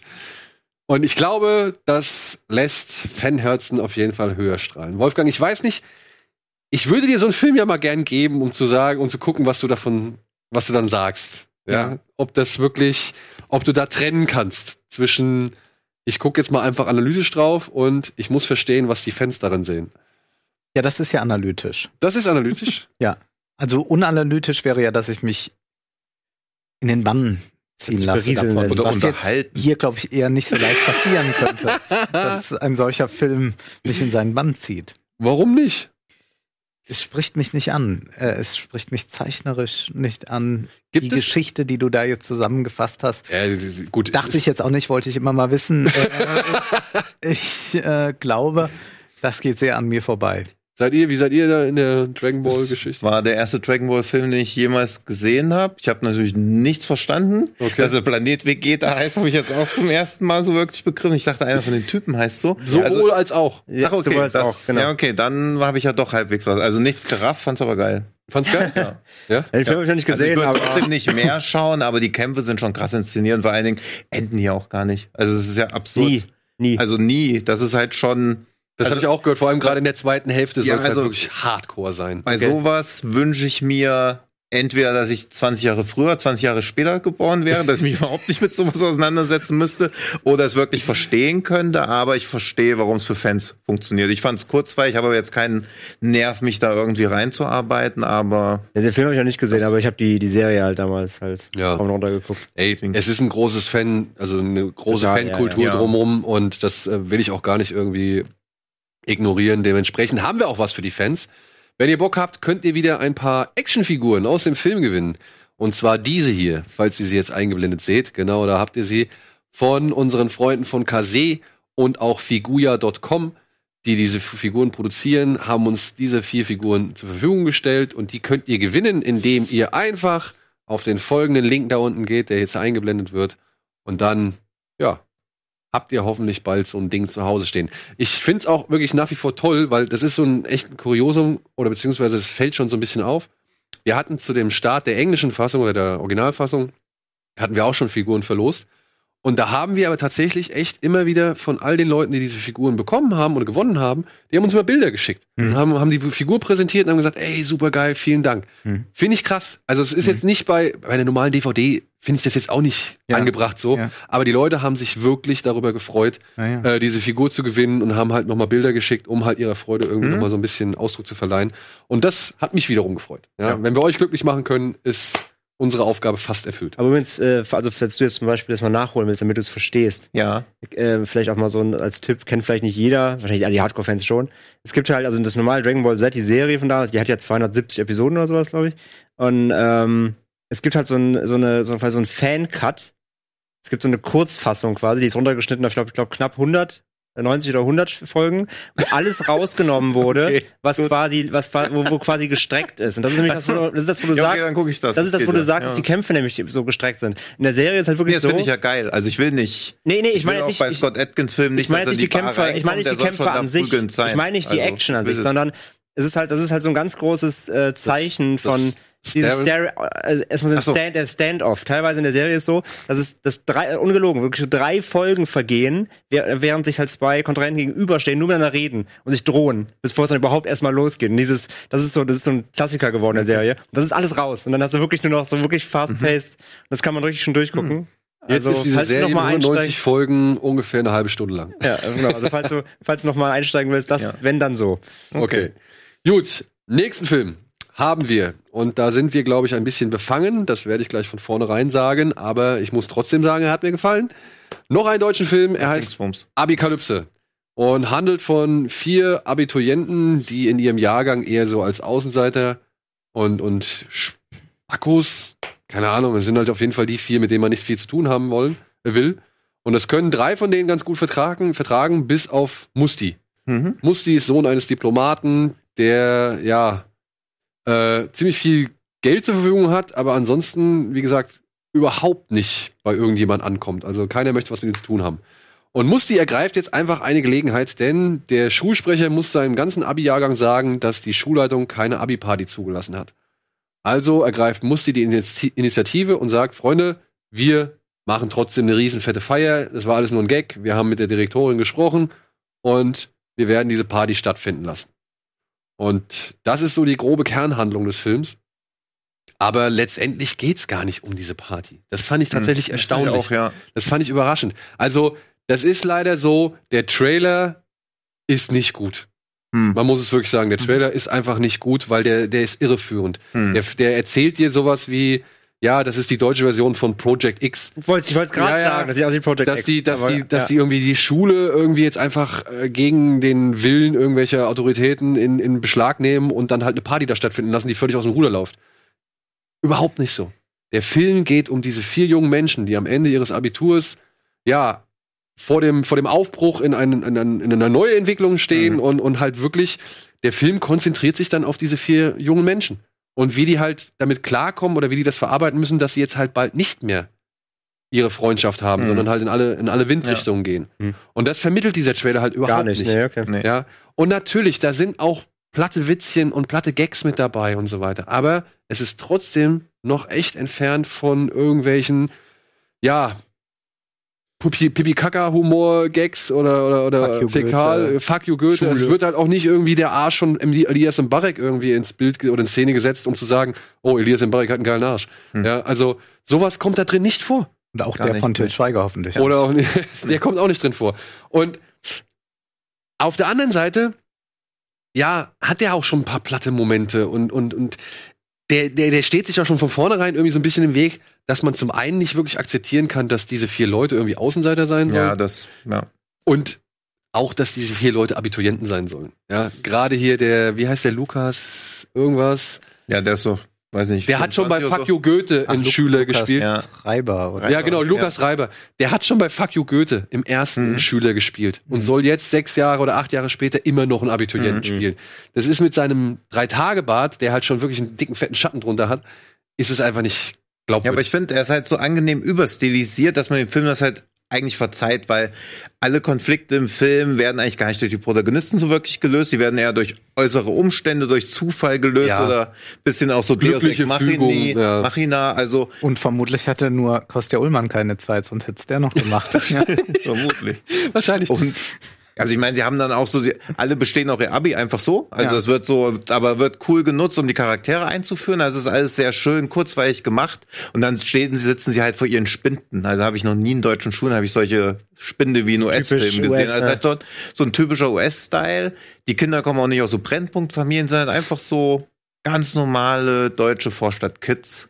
Bis auf Musti, dessen Vater ist halt sehr, sehr reich. Sehr reich, ja. Und das ist eigentlich auch mein einziger Kritikpunkt an dem Film. Ich habe früher zu den Losern gehört und die Leute sind keine Loser. Also das waren die, bei denen man immer mitmachen wollte und die einem halt gesagt haben, hier verpiss dich. Also das glaubt man halt nicht. Und es wird auch nicht etabliert, warum sie Ja. die Loser oder Versager sein Das muss man sollten. einfach so hinnehmen. Ja, und warum Leon oder Leo?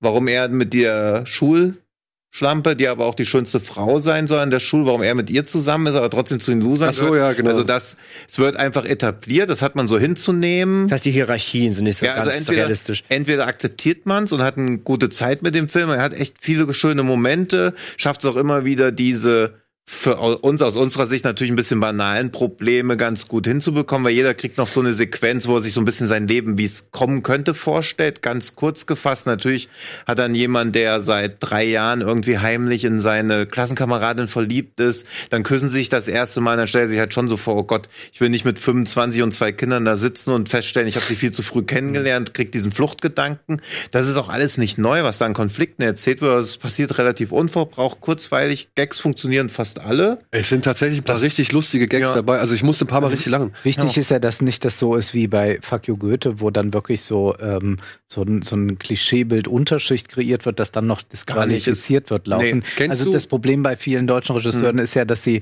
äh, von den Eltern gefüttert werden, bis sie 30 sind und dann bekommen sie den goldenen Löffel von der Filmförderung, werden Ja. von dem gefüttert. Und Ja. dann und dann sollen sie mal irgendwas zur sozialen Frage Nee, machen nicht, es- und dann überlegen sie, ja, es ist ja auch schlimm, wenn so das dritte Auto man nicht mehr anschaffen kann und äh, wird so- ja auch immer teurer. Auch das könnte man dem Film natürlich vorwerfen, also überhaupt kein soziales Statement. Also er ist erfreulich unzynisch, macht keine größeren Statements, auf der ist halt schön klein, konzentriert sich nur auf die Freunde, ihre Freundschaft, wie die halt unter Druck steht, weil natürlich geht man auch zum Studieren woanders hin, dann steht man irgendwie, hey, der eine will nach Amerika gehen, dann ist das vielleicht auch so ein bisschen wie so absolut die Giganten, vielleicht ist das unser letzter gemeinsamer Abend, bevor am nächsten Tag sich alle in die Winde verstreuen, was natürlich direkt nach der Abi-Party auch nicht passiert, aber in so einer Dramatisierung von einem Film völlig legitim. Also schon mehr Coming of Age jetzt als halt Ja. plumpe. Ja. Ja. ja, und man kann den Film natürlich, aber dann kannst du jeden Film irgendwie angreifen. Also so, ich meine, Traumfabrik mochtest du ja auch nicht und das kann ich auch völlig nachvollziehen, aber sehr, sehr brav aus. aber Traumfabrik, also das hast du ja auch nicht vorgeworfen, aber war ja auch in vielen Kritiken, dass Traumfabrik vorgeworfen wurde, der irgendwie diese DEFA-Filme so ein bisschen homagemäßig, dass er nicht irgendwie zu sehr auf dieses ganze Konflikt, also die ganze geschichtliche Sache eingeht, was so ein Film ja gar nicht leisten muss. Und Apokalypse muss auch kein Statement zu Mobbing oder zu äh, Klassenunterschieden oder so geben. Das ist ja gar nicht notwendig. Er will einfach diese Freundschaft zeigen und macht es auch. Und Kennt ihr Schule? Mit Daniel Brühl. Ja. Ungefähr für unsere Generation, also für, die, für Ja. diese Generation. Das habe ich ja eben, hab ich eben eingeworfen. Schule. Ja, Also, Schule. Das ist Schule fürs Jahr 2019, Okay. meiner Ansicht nach. Ja. Ja. da gibt's halt auch dann um, also klar ist hier so Social Media ist ganz gut. Es gibt eine Szene, da war ich wirklich beeindruckt. Da sieht man das Mädel, Lea von Acken, heißt die Darstellerin, die hat auch bei Dark mitgespielt. Mhm. Ähm, die zockt einmal Ja. irgendeinen Online-Shooter. Und das ist mit einer der besten Online-Shooter, sag ich mal, ähm, Ver Wie es dargestellt. wie ja. es dargestellt Okay. wird, äh, die ich seit langem. Ja. In, selbst ob es jetzt amerikanische oder deutsche Also, Filme also nicht sind. über Book of Henry. Nee, nee. Also das ist wirklich akkurat, was die Dame da ja, das präsentiert. war Hand Showdown, also Ja. auch nochmal ein deutsches Spiel sogar genommen. Ja. Also so. und da sind ein paar schöne Sachen drin. Und hier, ja, wir sind befangen. Der Film ist von Adolfo äh, Kolmerer, der hier schon Schneeflöckchen gedreht hat und der hier schon bei uns gehockt hat und der ein Kumpel von uns ist. Aber ich habe ihm auch schon geschrieben, ich finde das Ende halt zusammengeschustert, weil da halt, wie, wie Tino schon gesagt hat, ähm, da, da fügt sich alles relativ gut. Ja, beziehungsweise glücklich und zufällig und mit den richtigen Ja, okay. Verbindungen und so. Ja. Aber trotzdem, wie gesagt, bin ich, bin ich bei den Figuren, habe ich, Der Weg dahin ja, habe ich Ja. Sympathie mit den Figuren. Und ich muss auch sagen, ich hatte bei einer Szene am Ende tatsächlich feuchte Augen, weil das Mhm. fand ich, fand ich echt, Ich auch. fand ich echt sympathisch. Also ich werde ihn mir ansehen. Wolfgang, pass auf, das klingt jetzt ein bisschen euphorischer, als du wirst den Film nicht so finden wie wir. Ich glaube es nicht. Ich glaube es nicht. Aber vielleicht bist du auch ein bisschen gnädiger. Kann sein. Ja. Warst du auf dem Internat oder in der sonst- richtigen Schule? Aber ich war auf einer richtigen Okay. Schule mit normalen Menschen. Okay. Ja. Und was auch noch So anders eine Frage. hätte ja sein können. Also, dass du jetzt den Eindruck erweckst, dass du vielleicht auch mit einer Naht gewesen sein könntest, sollte dich ja nicht Nein, allzu über, verwundern. überhaupt nicht. Nee, Ach aber so, dann wäre ja so diese Abi-Sache oder so. Also es gibt da ja wahrscheinlich nicht so eine. Liebe Freunde, Nachricht. achtet drauf, äh, Freunde des Hauses sind ebenfalls zugegen. Ich sage, Ach ja, habe ich aber nicht gesehen, die Szene. Also ich habe es im Abspann erst gelesen. ja, ich Ja. habe ihn jetzt, hab ihn jetzt dreimal, glaube ich, im Film wahrgenommen. Äh, guck mal nach jemand, der sich auf Taurel reimt. Und sonst bleibt einem ja immer noch die Lümmel von der ersten Bank. Dann kann man sich Eben. diese schönen Paukerfilme Ja. von einst ansehen. Das stimmt. Aber guck mal, die kannst du ja jetzt auch nicht mehr machen. Nein. Aber die Aber so mal kann ja auch heute werden. So, nein. Mach doch da mal nein. eine Petition dagegen. Das wird ja ganz furchtbar. Wenn das geremaked wird, dann würden die Schauspieler heute das sprechen, was früher gestandene Theaterschauspieler gemacht haben. Kein deutscher Schauspieler heute ist doch in der Lage, so äh, akzentuiert fromm, zu sprechen frei. wie Theo Lingen. Das wäre ja Luke Mockridge als Pepe Nietnagel. bitte nein, bitte nein. Da wollen wir unseren Hansi Kraus behalten. Und die Uschi. Ja, Und. Hansi Kraus hat's ja auch viel zu lang gemacht. Ja, ja stimmt. Das Ja, war, ja, ja, der, also- der war ja irgendwann immer noch Ja. Limmel von der ersten Bank, ja, obwohl er Ja. halt schon wirklich, keine Ahnung, weit über 20 war. Das hat mich beim Schulmädchenreport auch immer gestört. Ja. Ja. Naja, ich Ja, glaube, der hat sich nicht gestört. Nein, nein. So, wir machen jetzt Werbung, bevor es ganz schlüpfrig wird. nein. Und äh, sehen uns gleich wieder.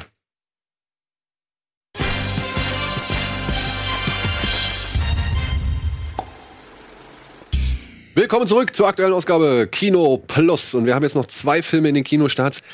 Ich glaube, über beide Filme könnte man stundenlang reden. Ich hoffe, wir kriegen es ein bisschen schneller hin. Ja? Vielleicht in einem Part. Ähm, ich weiß es nicht. Hat jeder von euch den Film mit Natalie Portman gesehen? Ich habe den gesehen, ja. Ja.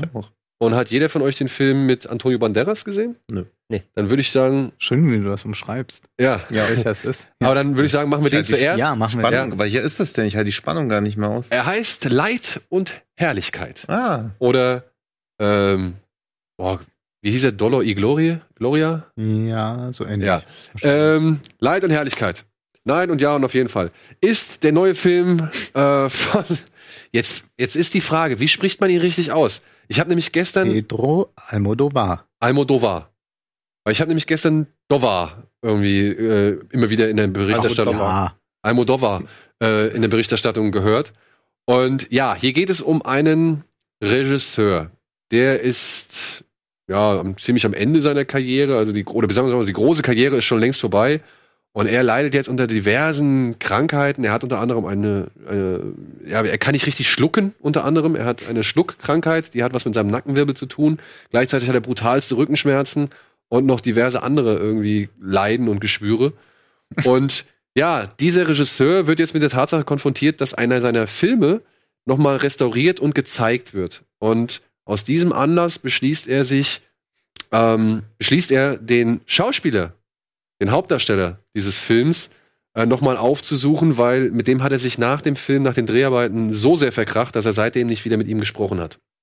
Und er besucht ihn, die beiden reden ineinander und beschließen dann halt auch gemeinsam, oder er beschließt dann halt zum ersten Mal überhaupt in seinem Leben Heroin zu nehmen. Und das führt ihn zurück, das führt ihn zurück in seine Vergangenheit. Habe ich das richtig wiedergegeben, Wolfgang? Ja, Ja, ne? Also ungefähr. Und jetzt handelt dieser Film halt davon, zum einen parallel in der Jetztzeit, wie er halt mit seinem Werk und mit seiner Vergangenheit umgeht und gleichzeitig aber schwenkt dieser Film immer wieder zurück in seine Vergangenheit, als er noch klein war und mit seiner Mutter zusammen und mit seinem Vater zusammen in einer Höhle gelebt hat. Das klingt jetzt schlimmer, als es ist. Es ist tatsächlich einfach nur eine Wohnung in eine Höhle, in einen Felsen reingebaut. es ist schon relativ schlimm. Also es ist zu sehr ärmlichen Verhältnissen. Ja, okay. Für ihn keine unglückliche Kindheit, aber für die Mutter eine sehr große Aufgabe. Aber die Höhle sieht jetzt nicht so un, un Nein, aber, aber es ist so, dass sie aus. kein Geld hat und äh, die einzige Bildungschance, die er hat, ist auf das Priesterseminar zu gehen, wovor er große Angst hat, weil er auf keinen Fall Priester werden möchte, Ja. aber man macht ihm dann klar, dass er das auch nicht unbedingt werden muss. Und man muss vielleicht dazu sagen, weil nicht alle Zuschauer Pedro Almodovar kennen werden, könnte ich mir vorstellen, er ist sicherlich der bedeutendste äh, spanische Filmemacher ähm, überhaupt. Ähm, zumindest der, äh, der, der Gegenwart. Und er ist ein Filmemacher, der seit den 80er Jahren viele, viele äh, große Filme gedreht hat. Äh, zum Beispiel Das Gesetz der Begierde, La Mala, Ma, La Mala Educación, ähm, Alles über meine Mutter, Frauen am Rande des Nervenzusammenbruchs, Volver, Volver. äh, zerrissene Umarmungen, Die Haut, in der ich wohne Ja, ich wohne. Es sind wu- wunderbar. Für mein Lieblingsfilm von Almodovar ist Atame, Fessle mich. Das ist auch mit Antonio Banderas, der in ganz vielen Filmen mitgespielt hat, wo er äh, also dieser Film erzählt eine wunderbare Geschichte, die erstmal etwas suspekt klingt. Ein Mann äh, bricht ein, äh, will, äh, verliebt sich in eine Frau und fesselt sie und bleibt so lange bei ihr, bis sie ihn liebt. Das klingt jetzt etwas äh, Wo du wie, eben bei, wie bei Frauen würden, Wie Passengers. das klingt so, klingt so ein bisschen wie Anzugträger würden sagen weird, aber es ist eben genau das Thema, das sich auch hier wieder zeigt.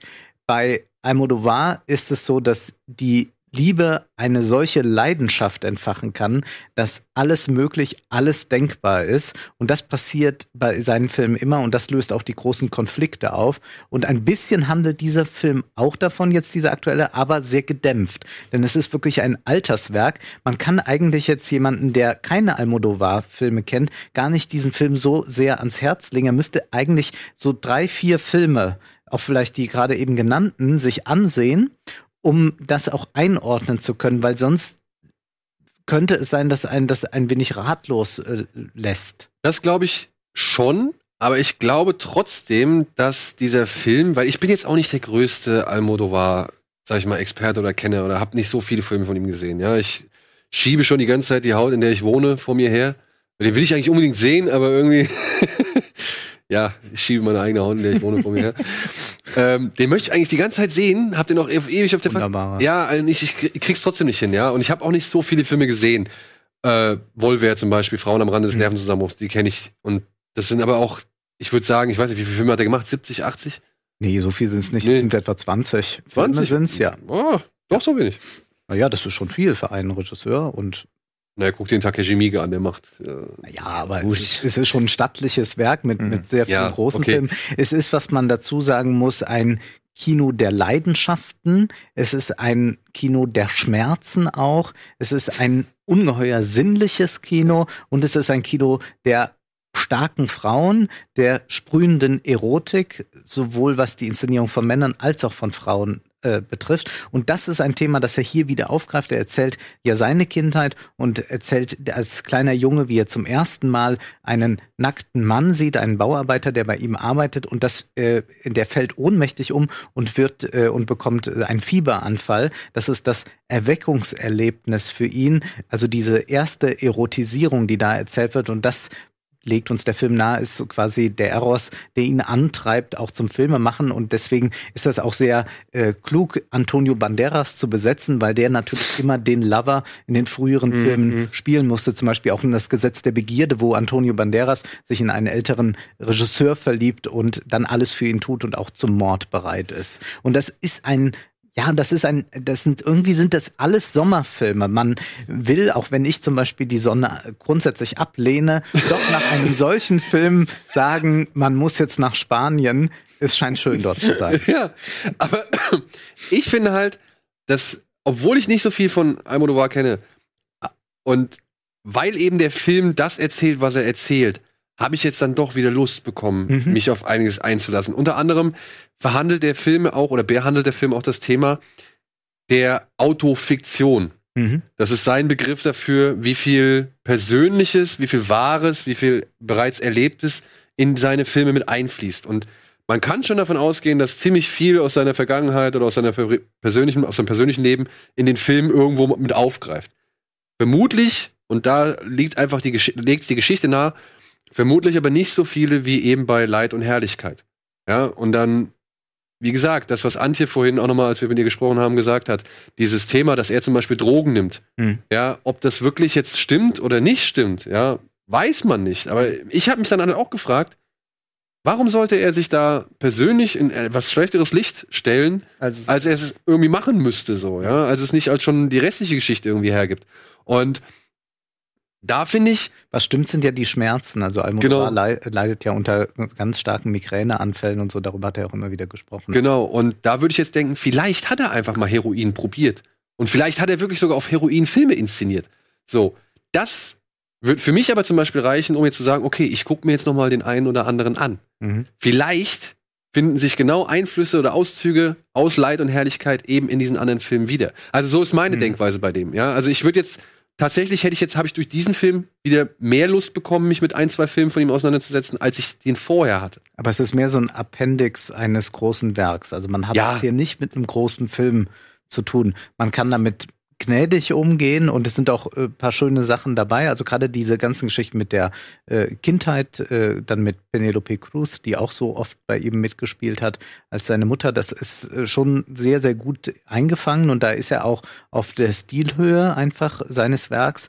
Bei den neueren Szenen, auch dieser Austausch mit dem äh, ehemaligen Hauptdarsteller seines Films, ist das doch alles ein bisschen betulich oder es ist etwas, was für ihn möglicherweise interessant ist, aber für den Zuschauer gar nicht so sehr. Mhm. Und das ist so ein Problem bei Almodovar jetzt auch bei seinem äh, vorletzten Film dann, dass er nicht mehr so diese Energie hat. Dieser, diese anderen Filme, es ist alles ein bisschen lahm geworden. Und äh, dann gab's noch Fliegende Liebende, das war so eine Ja, war heitere Komödie. Airline, das ne? war auch ganz in Ordnung, aber es war nicht mehr so dieser, dieser große Wurf. Vielleicht ist das auch irgendwann auserzählt, vielleicht ist das auch nicht mehr das, was ihn biografisch, autobiografisch so interessiert. Ähm, da gibt es sehr viel stärkere Filme und es ist vor allem eben, wie gesagt, ein Kino, das ähm, mit die interessantesten Frauenfiguren im europäischen Kino überhaupt hat ähm, und ein Kino, das überhaupt nicht prüde ist und das halt in einem Land, das noch davor faschistisch regiert war. Also das muss man auch mitdenken, aus welchem Kontext heraus das ist und mit welcher Selbstverständlichkeit Almodovar von Anfang an diese Ästhetik gesetzt hat und auch diese überbordende Leidenschaft inszeniert hat und auch diese Behauptung der Leidenschaft, dass die am Ende als Rechtfertigung genügt. Das ist ja etwas, das wir natürlich, wo wir heute die ganze Zeit diskutieren, wie wir irgendwie äh, mit Ko äh, äh, Konsentverträgen und so das regeln. Bei Almodovar ist das ähm, eine Leidenschaft, die eigentlich nicht zu bändigen ist, die für große Tragödien sorgt, die aber dann auch die hohen Momente des Glücks ermöglicht. Also er ist ein, ein, ein doch fantastischer Regisseur.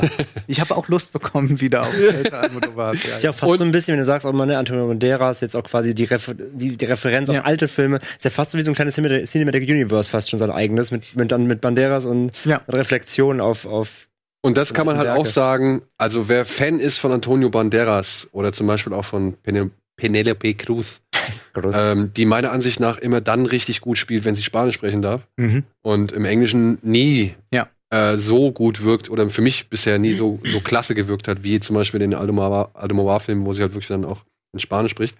Ähm, zwei tolle Darstellerleistungen. Also Banderas ist großartig und Ja. Frau Cruz ist auch ebenfalls großartig. Also allein dafür kann man sich diesen Film schon mal angucken. Ja, er ist gemächlich, er ist betulich. Ich mochte tatsächlich aber diese, dieses, diese Szenerie mit der Pressekonferenz. Ja, das äh, ist ganz nett. die ja. fand ich wirklich sehr lustig. Und ähm, wie gesagt, ich habe jetzt doch wieder ein bisschen mehr Lust bekommen, mich mit ein, zwei Filmen von ihm auseinanderzusetzen.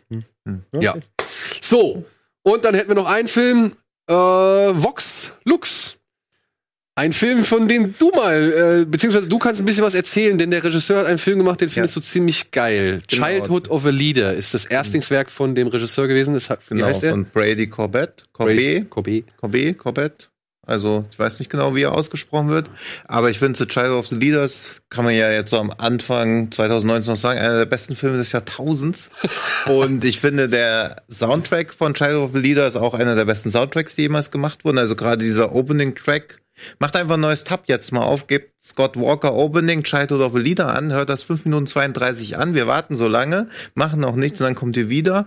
Ich finde, es ist einer der besten Soundtracks, die jemals gemacht wurden. Dementsprechend gespannt war ich auch auf Vox Lux. Ja, und dementsprechend frustriert bin ich dann auch aus dem Kino raus. auf, schon auf einem hohen Niveau, aber auf einem hohen Niveau frustriert, ja. ja, ja, weil trotzdem ist, finde ich, ist es ein sehenswerter Film, aber da bleibt so viel Potenzial liegen, so viel erschließt sich gar nicht, was er da sagen möchte, oder ist es wirklich so plump wie das, was er dann irgendwie künstlerisch vor Bremen dann auch noch auf die Leinwand bringt?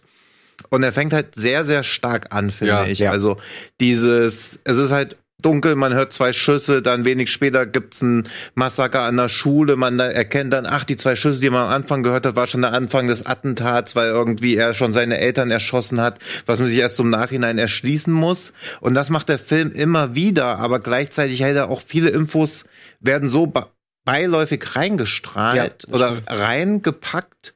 Zum Beispiel sagt einmal die ja, die Protagonistin so ziemlich am Anfang, dass sie während des Amokslaufs was Schlimmes gemacht hat. Und es wird kurz also kurz vor Ende wird das erst erklärt. Man denkt so, was zur Hölle? Ja. Also, das, das ist jetzt euer Ernst? Also, was soll das jetzt überhaupt aussagen, wenn man die ganze Zeit so im Hinterkopf drüber nachdenkt? Nach 30 Minuten hat man es vergessen, weil man wieder mit irgendwelchen anderen Informationen überflutet wird. Und auch das, was jetzt im Trailer so angedeutet wird, dieser Amoklauf, der dann stattfindet, wo die Amokläufer, es gibt einen zweiten Amoklauf, wo die Täter dann die Masken tragen, die sie in ihrem ersten Musikvideo auf hatten und dann drüber nachgedacht wird, ob sie von ihrer Musik inspiriert wurden oder nicht. Das läuft halt alles ins Leere, weil das so schuldig, unschuldig. Ja, also Ja, vielleicht auch noch mal einen Schritt zurück, also wirklich nochmal, Ja. die, die, die Story noch mal richtig. Es geht um ein, Ja, ja. also es geht um ein Attentat an einer Schule. ja. Was ein bisschen Und schnell- ein junges Mädchen überlebt dieses Attentat und verarbeitet ihre Emotionen, die sie hat, in einem Song. Und dieser Song geht viral. Und dadurch wird dieses Mädchen fast Justin Bieber-like zum Star. Hm. Ja, geschrieben von ihrer Schwester. Dann kommt irgendwann Jude Law als Musikproduzent, der auch irgendwie schon bessere Zeiten erlebt hat. ja, eher Manager als der Manager. Manager, genau. Hm. Manager, Entschuldigung, Manager. Und ja, über Nacht wird dann, wie gesagt, diese junge Dame zum Weltstar und endet irgendwann mal als Natalie Portman, die immer noch Weltstar ist, aber jetzt inzwischen auch eine eigene Tochter hat und ja, mit den zynisch Ver- ist. zynisch ist, mit den Das Verfehlungen des Ruhms irgendwie arbeiten und, und, und verarbeiten muss, so. Ja, und ich finde, also ab dem Zeitpunkt, wo sie das Lied singt, fängt das Problem des Films eigentlich an. Weil es mag auch daran liegen, ich höre ja privat nur Gabba Speedcore und seit neuestem auch Flamengo, dass ich dieses Lied nicht einschätzen konnte. Also sie fängt dann an zu singen Was und ich wusste, und ich wusste die ganze Zeit nicht, ist das jetzt Satire oder soll das wirklich ein richtig gutes Lied sein? Weil ich da noch dachte, okay, so eine Satire auf das Popgeschäft, dass sie dann da so instrumentalisiert wird, aber die Musik soll ja wirklich richtig, richtig gut sein. Also wo man auch so ergriffen sein soll. Ich glaube, das funktioniert hast du nicht. das so verstanden? Ich habe noch nicht mal so verstanden, dass die Musik wirklich unglaublich gut sein soll, weil Ja, aber es ist ja auch von wird ja Sia wird ja auch produziert. Ja, immer man ist ja wieder- ganz stolz, dass ja- ja alle Songs gemacht das hat. Ja, stimmt eben, schon. also das, also aber ich habe das so auch gesehen, dass sie sagt ja auch immer wieder, dass sie auch gar keine gute Künstlerin ist. Dass die Leute es. ja, aber also, das ist, glaube ich, so ein Kokettieren. Nee, finde ich also, nicht. Das sagt Nee, sie auch ich- nur als ich- Teenager. Nee, Als, finde ich als nicht. Natalie Portman sagt das, das, ja nicht das mehr. stimmt. Das macht aber, Also- das macht aber automatisch der Prozess natürlich, Ja. dass, dass sie jetzt ein Star ist. Oder es ist ja ein Comeback. Hm. Sie soll den Einbruch gehabt haben und quasi nach dem Zeitsprung, er spielt ja einmal Anfang der 2000er und danach 2017. Ähm, das soll ja, die soll ja eingebrochen sein dazwischen mit Drogen und Alkohol und dann kommt ein Comeback quasi. Ja. Aber ich, ich habe das so verstanden, eigentlich, dass der Film sagen will, es ist eigentlich völlig egal, wie gut sie ist, ob sie, ob sie eine gute Sängerin Mhm. ist und so weiter, weil sie singt ja eh mit Autotune, das ist ja auch alles nicht echt, was sie macht, das ist ja eine reine Show, das ist Ja. ein Zirkus, was sie auf der Bühne macht.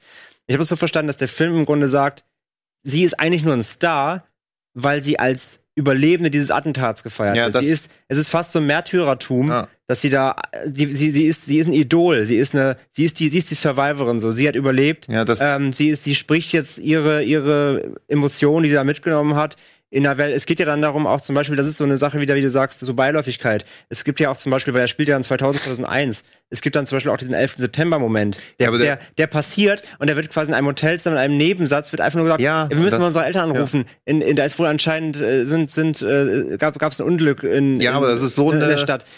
Mit der Nasen, also mit dem Finger drauf zeigende Beiläufigkeit, die ja die ganze Szene unterläuft irgendwie. Genau, aber sowas meine ich, das macht er ja ständig. Aber Ja, äh, was, also was ich, wie ich das aufgenommen, der ganze Film ist im Grunde wirklich einfach nur dieses, ähm, wie Idole, Vorbilder, Influencer, Musiker, wie die quasi so als Götze genommen werden, um irgendwas zu haben, was man, was man nacheifern kann in einer schwierigen Zeit. In einer Zeit, wo halt, wo es halt Amokläufe, ich meine, der Amoklauf am Anfang soll, sollte symbolisch für Columbine stehen, weil der ist auch 99 passiert.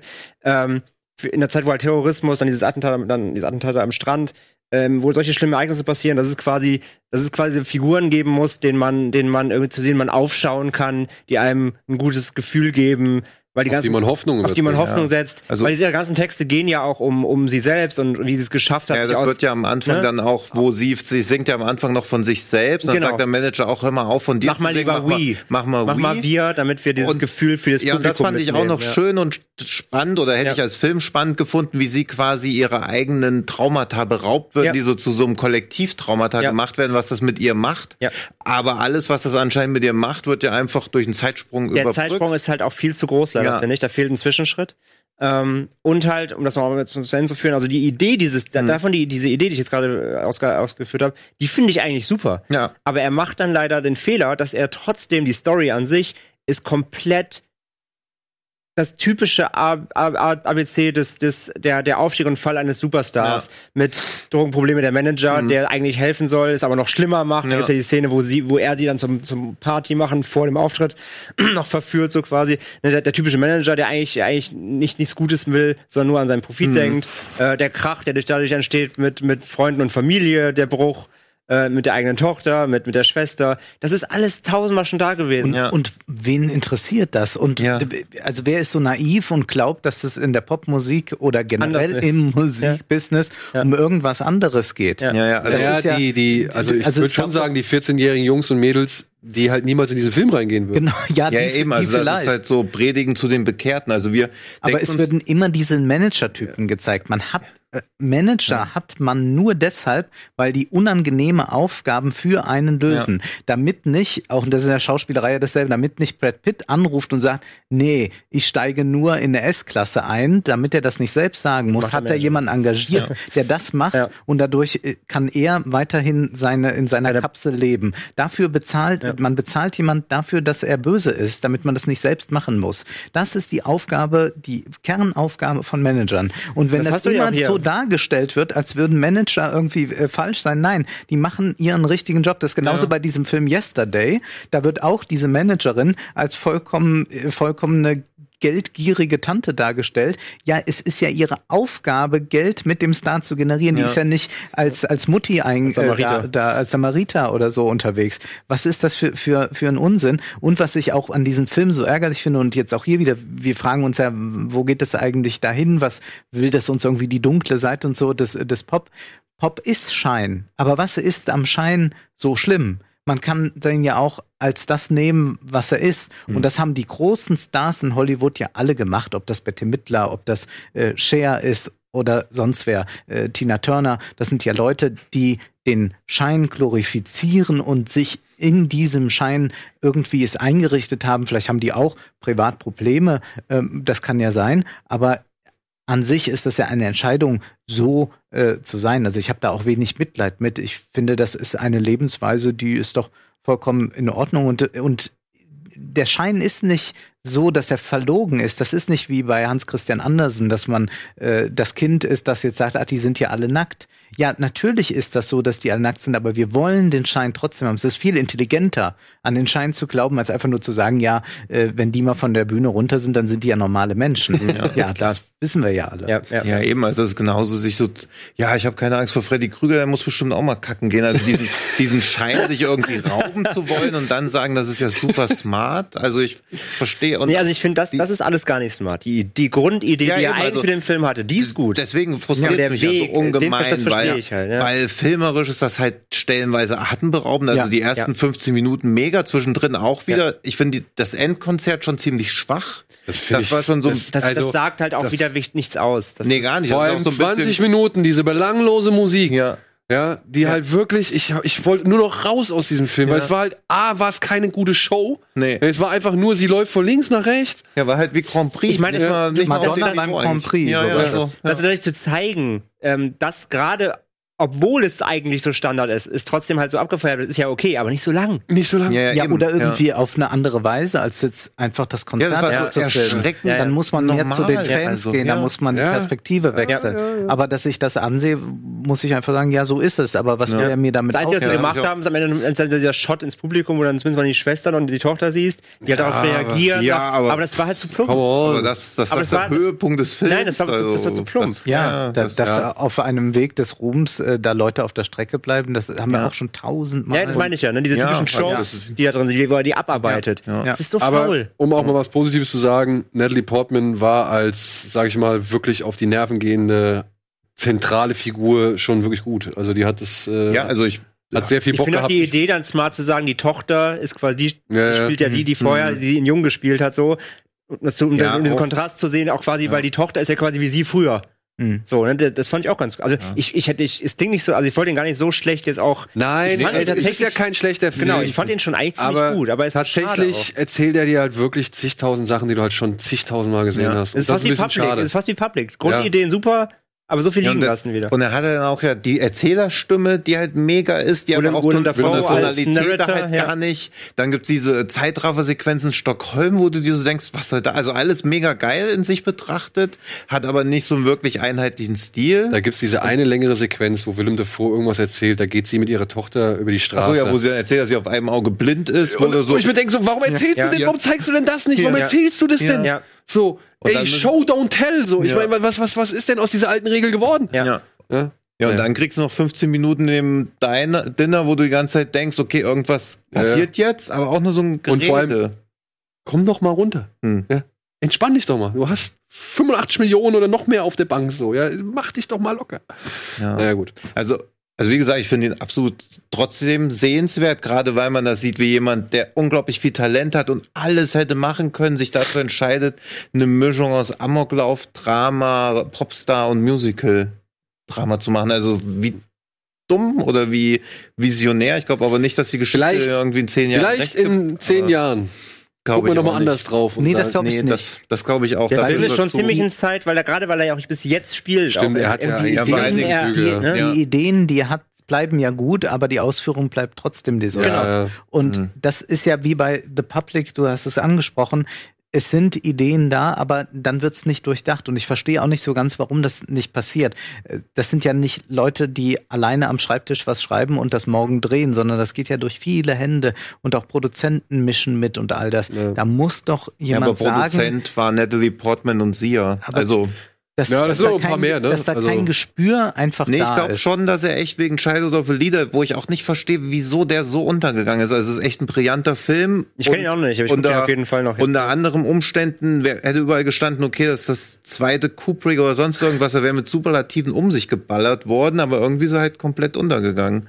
Tja, Und dann, aber falls ihr euch Voxlux anschaut, ja, hört also- auf Kino und sch- schaut euch danach noch Child of the Lieder an. Ich, Ja, oder nur Childhood of a Leader, aber vielleicht erst den, um sich das anzuschauen, weil es ist ja oft so, dass so Regie-Wunderkinder mit ihrem zweiten Werk Ja. auf Ja, aber ist es dann nicht vielleicht besser, zuerst den zweiten zu gucken? Dann ist man vielleicht nicht so Ja, aber dann will man enttäuscht. nicht. Nee, man will nicht mehr danach, glaube ich. Weil wenn man dann denkt, Shadow of the Leader ist ähnlich quälend wie der, also ich glaube halt nicht, also würdest du dir erst welchen Scott Atkins Film würdest du denn als erstes? Ich habe zuerst, ich habe zuerst Savage Dog zum Beispiel gesehen Okay. und habe gedacht, oh nee, Scott Atkins brauche ich in nächster Zeit nicht mehr. Und dann Avengement Mhm. und habe gedacht, ach guck mal, Ja, das okay. geht doch auch gut. Ja, das könnt ihr ja vielleicht so nach eurem eigenen Ja. Naturell, ob ihr erst die gute oder die schlechte Nachricht bekommen möchtet. Ja. Gut, wir machen noch einmal kurz Werbung. Stichwort schlechte Nachricht.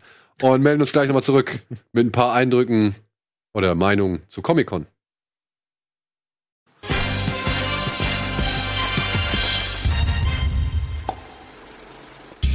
Einen schönen guten Tag. Willkommen zurück zum letzten Teil dieser aktuellen Kino Plus Ausgabe. Und ja, was soll ich sagen? Wenn ich hier diese Kompetenz auf der Couch sitzen habe, ja, äh, gleich dreifach, dann Bei mir denkst du natürlich auch gleich. Klar. Comic-Con. Nein, das, das meine ich jetzt nicht. Ich, also, ich wollte eigentlich noch ein bisschen breiter oder ein bisschen länger über die Comic-Con reden, aber wir haben uns jetzt über die anderen Filme doch sehr breit und ausführlich unterhalten, aber ich finde es auch legitim. Und dementsprechend nächste Woche, wo nicht so viel startet, machen wir einfach den Part über die Comic-Con größer. Ja, deswegen gucken wir jetzt mal so ein bisschen gleich noch ein paar Trailer, da bieten sich ja ein paar an, aber ich weiß nicht, hast du dich mal irgendwie ein bisschen da reingefuchst? Hast du irgendwas mitbekommen von, von der Comic-Con? Nee. Nee, gar nicht? Also ich habe ein bisschen was mitbekommen und äh, es droht ja auch viel Unheil. äh, für das Kino jetzt. Was ist besonders unheilvoll oder droht? Nein, nein, es ist ja auch nicht jetzt äh, so wahnsinnig überraschend, aber uns werden natürlich noch viele Comicfilme erfreuen in den nächsten Jahren, Monaten. Ja, und Disney hat die Frequenz erhöht, ne? Ja, auch das scheint so zu sein. Man wird sehen, vielleicht ist ja mal was dabei. Aber ich, ja, ich habe du siehst nur Gewitterwolken am Horizont. Ich sehe eher Gewitterwolken, ja. Hier? Ja, also ich glaube. Gab es irgendwas, was, also wo- egal was an Verlautbarungen, wo du gesagt hast, ja geil, habe ich richtig Bock drauf? Nee? Nee. Ich habe Also heute im Zug saßen vor mir zwei Jungs, die haben über die Comic-Con geredet, aber ich habe nicht richtig mitbekommen, was sie da erzählt haben. Ähm, also sie waren aber irgendwie begeistert. Ja. Ey, Und das ist, als ich kleine, vielleicht, ich wollte schon fragen, kann man sich freuen oder so, aber ich habe es nicht gemacht. Ähm, aber ich war überhaupt froh, mal was äh, anderes zu hören, außer äh, diesen typischen Satz im Zug. Äh, ich habe nur noch 14 Prozent. Das ist für mich der, der ICE-Satz. Ich mal hab die nur noch Powerbank. 14 Prozent. Ja, aber es gibt doch im Und das ist ICE nicht von SPD mitsteckdosen. Steckdosen. Ja. Ja, also warum nimmt man so ein Ladegerät nicht mit? Ich habe nur noch 14 Prozent. Du hast dein Ladegerät hoffentlich dabei. Ich habe mein Ladegerät immer dabei. Siehst du. Mitdenken. Ja, eben. Ja, so, Könnte ja also jetzt aufgesprungen irgendwie bin ich jetzt auch nicht bei den ganzen. Also ich gab es nichts, wo ich jetzt, boah, Ja, also ich freue mich, also freuen ist auch schon zu viel, aber dass so in diese ganzen Comic-Universen jetzt auch mal Horrorfilme reindriften. Also wenn dieser Doctor Strange wirklich so horrormäßig wird, dann theoretisch, also New Mutants hat nichts mit Comic-Con zu tun. Ja, genau. Wäre aber auch Horror. aber ist Und eh dann geschoben noch, worden, also kommt ja. ja, und dann noch irgendwie diese jemals erscheint, ne? The Trench, falls der jemals erscheint. Aber zumindest, dass er so Horrorsachen, weil das fände ich spannend. Aber alles andere hat mich jetzt eher so. Es ist halt immer die Frage, gerade so im MCU, wenn die dann Horror sagen, ne? Also ich meine, PG-13 sowieso und dann, ähm, ich meine, das ist ja vom Regisseur von Sinister ja auch, der Ja, also wenn, glaube ich, dass das auch eher in so eine, also nicht qualitativ, aber eher Horror wie Da dreht Hellboy. sich so ein oder mit hartgesottener wie du noch mal im Bett um. Der hat aber Nein, auch nicht Deliver sagen. Us from Evil gemacht. Der hat auch, der hat auch äh, Exorzismus, der von, Sinister. der hat auch Exorzismus von Emily Rose gemacht. Ja, also der hat auch ja, der war der aber ersten ein guter Typ. gemacht. So. Ich sag halt nur, also wenn Sinister ist ja wohl mega. Mega würde ich ja wohl mega. mega, das ist Mega. übertrieben. Also, hallo. war also mega. war auch klar, war okay. Mega. Mega. Was sagst, Also du was sagst du zu Hereditary? Ja, das ist ja was, Was sagst anderes. du zu das ist ja Hereditary? was, das ist ja ein richtiger Film. Ja, das, aber das, das, das trifft Nee. ganz gut. Wenn die Ja, halt in so einem MCU sagen, wir machen jetzt einen Horrorfilm. Ja. So, dann, das wird halt so, ich meine, es gibt auch PG-13-Horrorfilme. In Insidious war auch PG-13. Du kannst da schon was machen. Aber, Ja, aber- es wird halt, Ja, nur kein Also ich Horror. jedenfalls, es wird kein Horror. Es wird halt ein bisschen Grusel Geisterbahn wieder so. Sinister war aber schon gruselig. ja, Sinister. ja, aber- diese, aber diese die Super packen- 8 Filme, die er gezeigt packen hat. die waren kein. Sinister äh, in Problem war, da waren noch diese 80 Minuten Film drumherum. Deswegen, also ich bin davor, bei solchen Meldungen bin ich immer so, ja, erstmal gucken, so. Ich fand nicht, ne? Ich fand, das Interessanteste war vielleicht, vielleicht Blade, so. Weil ich, Ja, Blade ab 12. Ja, ich meine, ich deswegen, ich sag, von der Idee her, oder überhaupt Blade Revivalen, gerne. Marshall Ali als Blades casten, kann man machen. Ihn ins MCU, also das, das Franchise ins MCU eingliedern, puh, schwierig. Ja, Mahershala Ali als, aber- als Blade kann man casten. Wobei ich jetzt aber auch sagen muss, der Film wird nicht vor den nächsten zwei Jahren. genau, die sagten, die kommen, Ja. kommen frühestens in Phase, Der kommt 22. genau, ist in der, nächsten- 22 der nächsten Phase schon wahrscheinlich klar, dass erst. das Filme werden oder können das nicht auch Das Disney habe ich Plus Serien es gibt, werden? es Weil gibt diverse äh, Quellen. Manche schreiben ganze Zeit ganz klar, es wird ein Film. Andere sagen, es ist noch gar nicht benannt worden auf der Bühne. So war es mir nämlich auch. weil im Hab ich auch nicht so Disney mitbekommen. Plus ja auch dieses What If wird ja wohl eine Serie. Ja. Ja. Dann noch WandaVision. Kommt das überhaupt auf Disney Plus? WandaVision? Ja. Das wird Also ich glaube, sie brauchen ja die, die Disney-Figuren ins MCU integriert? Das passiert Gab's erst da in- schon? kommt da auch noch. Gab's da bestimmt. schon? Bestimmt Das bei What If. Da Ja. kommt dann irgendwie so ein Donald Duck durch die Gegend geladen. Weil das wird das Ja, das Ende wird des über Kinos sein. Videospiele vorbereitet. Ich warte noch auf so eine Kingdom Hearts Verfilmung. Kingdom Hearts X. ja, ja. X irgendwie da ein Film Ja. von. Aber äh, Blade, ja, nenn mir einen Vampirfilm ab 12, der funktioniert hat. Nee, das, das meine ich ja Aber eben. müssen ne? die das, denn ab 12 sein? Also ist diese Integration des Naja. Universe bedeutet ja nicht zwangsläufig, oder? PG-13. Jetzt mache ich mich natürlich wieder total zum Level, aber Deadpool. Deadpool ist ja gehört nicht zum MCU. Das haben sie ja, Ja, aus, das haben sie ach, wird ausgegliedert. explizit aber ausgegliedert. wird ja auch bald eingegliedert. Warten wir ab. Warten Deswegen, wir ab. sie können es auf Hulu packen, weil da darf 18 laufen. ne? Wird doch noch spannend. Will's abwarten. Nein, aber das war das einzige, die einzige Marke, wo ich gesagt habe, okay, geil, weil Blade Ja, ist halt ja, geil. eben, also ohne handgemachte Effekte. Und, und was, was ich halt sagen muss, als ich bin ja nicht der größte Comic-Nerd einfach an sich. Ich kenne mich mit dem ganzen Marvel und so einfach nicht so aus, weil ich als Kind nicht, nicht viel Comics gelesen habe. Ähm, mich hat's gewundert jetzt, dass in der nächsten Phase ist zum Beispiel viel dabei, was ich jetzt so als Halbleihe, der jetzt wirklich das meiste nur aus, dem, aus den Filmen kennt, sagt mir schon fast gar nichts mehr. Ja, ja. da war vieles dabei, was ich Ja. jetzt als, als nicht mehr Hardcore-Comic äh, schon gar nicht mehr äh, kenne. Und das finde ich dann schon wieder. Deswegen ist es jetzt auch für mich zum Beispiel das erste Mal so, dass mich die Origin-Geschichten Mhm. jetzt wieder deutlich mehr interessieren, Interessieren, ja. als die Fortsetzung. ja gut, weil man die Personen ja auch, also Eben, die Figuren ja, nicht ja. kennt. Also ich, Aber es sind auch spannende Regisseure. Das ist die, die Regisseurin von The Rider, die macht einen Film. Oh, Ja. Und aber das kann natürlich ja auch wieder. ja, aber es ist halt auch schade, dass die Leute, wenn es Erfolg hat, sind sie komplett in diesem System drin. Wenn es Ja, keinen ja. Erfolg hat, sind sie halt sie auch wird ja nicht, Also sie wird ein ja nicht so einen Film machen können wie The Rider. Nee, wahrscheinlich nicht. Sie integrieren sie, damit sie nicht gefährlich wird, damit sie nicht einen anderen guten Film macht. Sie wird Brot eingekauft. Das ist so wie Unternehmen vorgehen, große Konzerne, wenn irgendwo eine Innovation Mhm. entsteht, dann kaufen sie die ein, nicht um die dann zu machen, sondern sie kaufen die eigentlich ein, um sie zu verhindern. Und Ah. es ist ein sehr pessimistischer Blick. Heute bin ich, obwohl ich eigentlich heiter bin, bin ich doch sehr pessimistisch. Aber, aber der es, es stimmt ja Aber, tatsächlich. aber der, der es Blick ist sehr ja richtig häufig haben wir das eigentlich, jetzt erlebt in den letzten Ja, Jahren, das stimmt schon. dass wir große Regisseure hatten, die ein, zwei sehr gute Filme gemacht haben und dann durften sie was ganz Großes machen, aber dann natürlich nach den Regeln, die vorgegeben wurden. Dann hat man sich den Namen ans Revier geheftet, hatte aber eigentlich nichts mehr von dem, wofür diese Regisseure eigentlich mal standen. Diese Ja, Gefahr besteht jetzt auch. Vielleicht. da. Nee, die Überleitung ich, ist zu früh, aber ich mache sie trotzdem. Vielleicht gelingt ja der Spagat wie auch Taika Waititi, der trotzdem Tor 3, Love and Thunder, Thunder.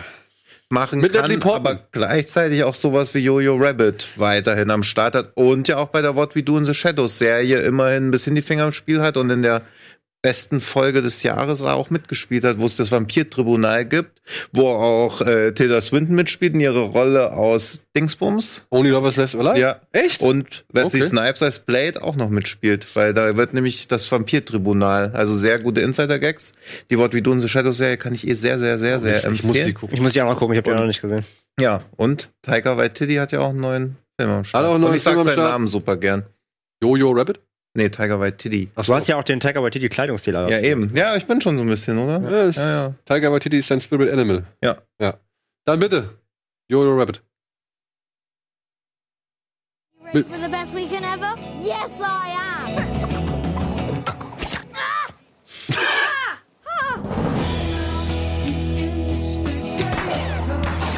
Sam Rockwell? Ja.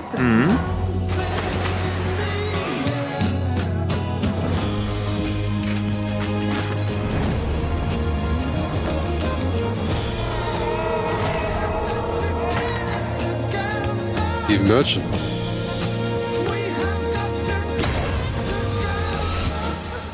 Hey, Jojo, my old friend.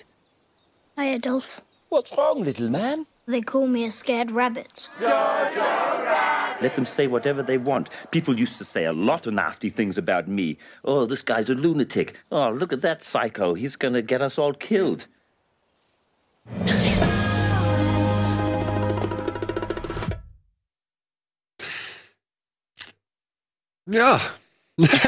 Ja. Moonrise Kingdom mit Nazis. Jetzt sitzen wir hier. Aber jetzt ist die Hitlerjugend plötzlich sympathisch und, und äh, weiß ich nicht. Aber es wurde ja eingeblendet, dass Satire ist, nicht, dass man es falsch versteht, Ja, weil nicht, so dass weit kann ein nimmst. Trailer dann dass doch nicht dran geschrieben gehen. haben, ja. ja, gut, so kann, weit, kann Trailer doch nicht gehen, irgendwie Ich dem bin, ich Publikum bin zu gespannt, ich bin gespannt, wie weit der Film geht. Ich hoffe, äh, Ich könnte mir schon vorstellen, dass das unangenehm wird. ich Also hoffe, er wird vom- unangenehm. Also nicht nur Humor her? lustig, weil wenn es nur Nee, lustig ich ist, nicht. ist glaube ich, dann wird der Film auch wieder zu angreifbar für viele Leute. Ja, weil wenn sowas wie Hunt for the Elder People, Wilder, Wilder People, People. wird nur mit Hitler. Ich, ich, ich finde, der hat so vom Look komplette, komplette Moonrise Kingdom, so mit dem. Ja, wie, schon, Wie, also die, wie, die, wie, die, wie die Pfadfindertruppe, nur halt mit Armbinden. Also das, Hm. Mal gucken. Gut, sind wir gespannt. Gibt es einen Release-Termin überhaupt schon? Oder ist das einfach jetzt nur der erste Trailer? Das ist nur der erste Trailer. Nee, ich habe jetzt keinen Release-Termin Nee. irgendwie mitbekommen. Ist aber auch, also wieder ein Zeichen dafür, dass Fox Searchlight ist ja jetzt auch weg vom Fenster, oder? Das Also, wahrscheinlich Ja, nicht weg vom Fenster. Sie dürfen aber deutlich weniger Filme als produzieren als vorher. Sie denen wurde das Budget Okay, wahrscheinlich haben sie jetzt noch einmal irgendwie nochmal aus allen Rohren gefeuert, nochmal das nur noch, glaub, kontroverseste. maximal noch Projekt. drei, vier Jahre im Film, glaube ich, haben sie ihn jetzt. ja, wir hatten mal irgendwie die Auflistung, dass irgendwie, irgendwie vier Filme davon, Ach so. Vier Filme davon und dann wird irgendwie so ein bisschen integriert und Verteilt, eingegliedert ja. und verteilt. Und zum Beispiel die, die X-Men-Geschichten und sowas, die zählen da gar nicht mit rein, die Ah, werden okay. außen vor gelassen, genau wie die Avatar-Filme, die werden auch wohl auch außen vor gelassen, weil da steht der Plan ja auch schon, Mhm. dass die jetzt im Wechsel mit Star Wars an Weihnachten erscheinen werden im nächsten Was Jahr. ich noch gelesen habe, es gibt ja diese Blacklist, wo immer irgendwie Filmschaffende in Hollywood abstimmen dürfen, welche Drehbücher sie in den letzten zwölf Monaten gelesen Genau. haben, welche sie am geisten finden, die aber noch nicht verfilmt durften. Da war halt Jojo Rebel dabei, 2012 dabei. Es hat halt bis jetzt gedauert, bis daraus was passiert ist. Da waren auch so Sachen wie John Wick und so dabei. Also es sind extrem viele, wenn man sich die Liste so anguckt, extrem viele Sachen dabei, die später auch zu extrem guten Filmen Auf der Liste stehen ganz viele Sachen von Zahler drauf. Ja. Von äh, Bontomorg und so. Der, der hat da irgendwie drei, vier, fünf, sechs Ja, ja. Bücher. Ja, gut. Äh, ist mal, darf man Wo gespannt sich sein. keiner, wo sich keiner sich dran wagt, Ja, quasi, genau. Da drauf zu stehen, ist halt fast schon ein Garant, weil ja quasi tausend Filmschaffende gesagt haben, ja, das würden wir gerne verfilmen, ist aber nicht verfilmt, also fast schon Garant, dass irgendwas draus wird. Aber sowas wie Transcendence und so stand halt auch drauf. Also, Der in schon. seiner Idee fand ich auch nicht so schlecht war. Der Ja, fand ich nur eine man Ausführung. ist gut. ja. Und man sieht Die- auch jedes, jeden Dollar der 100 Millionen Budget, die da reingeflossen sind. Nee, ich finde den, also, Aber das, das Thema ist ja gut. Das Thema, das, das ja. Transhumanismus-Thema aufzugreifen und das so äh, unmittelbar zu erklären, fand ich, und den auch diese Western-Stadt, äh, womit wir fast wieder bei einem Western-Special wären, ähm, auch das aufzugreifen. Er scheitert Ja. dann auf manchen Ebenen, Und- aber er ist nicht, ist nicht so schlecht. Und dass die Ja. KI mal nicht die treibende Kraft war, um die Menschheit auszurotten, sondern Ja. nur auf die Menschheit reagiert hat, die gedacht Mhm. hat, die KI ist eine Bedrohung. Das fand ich ganz spannend. Ja, es ist ein Film, der eine Aktualität noch erhalten wird, die uns da unrecht habe ich ja wieder wird. eine schöne Büchse der Fantasie am Ende noch aufgemacht. ja, okay. Wir hatten auf jeden Komm, Fall heute viele, viele hören Filme auf. heute, die gute Ideen hatten, aber nichts draus gemacht Ja, haben. oder Ja. zu wenig draus. Das gemacht Transcendence ist äh, von denen, die wir besprochen haben, sollte man. Transcendence unbedingt. Oh, okay. Ja. Ey, vielen Dank, André. Vielen Dank, Wolfgang, für die weitere Reise. Vielen Dank, Tino. Ich hoffe, wir kommen demnächst wieder so jung zusammen. Also so schnell es geht. So jung nicht, So schnell es geht. so schnell es geht. So schnell Ja, es so geht. schnell es geht. In diesem Sinne, ja, denkt dran, wir zeigen jetzt ein Spezial am Wochenende mit Tino, mit Antje, mit Wolfgang zum Thema Arthouse, unseren zweiten Teil. Und dann gibt's noch mal ein Auf ein Drink mit, mit dem Regisseur von Cleo. Und ansonsten sehen wir uns hoffentlich nächste Woche wieder. Und jetzt hier viel Spaß ja, mit weiteren Nazis und Wolfenstein.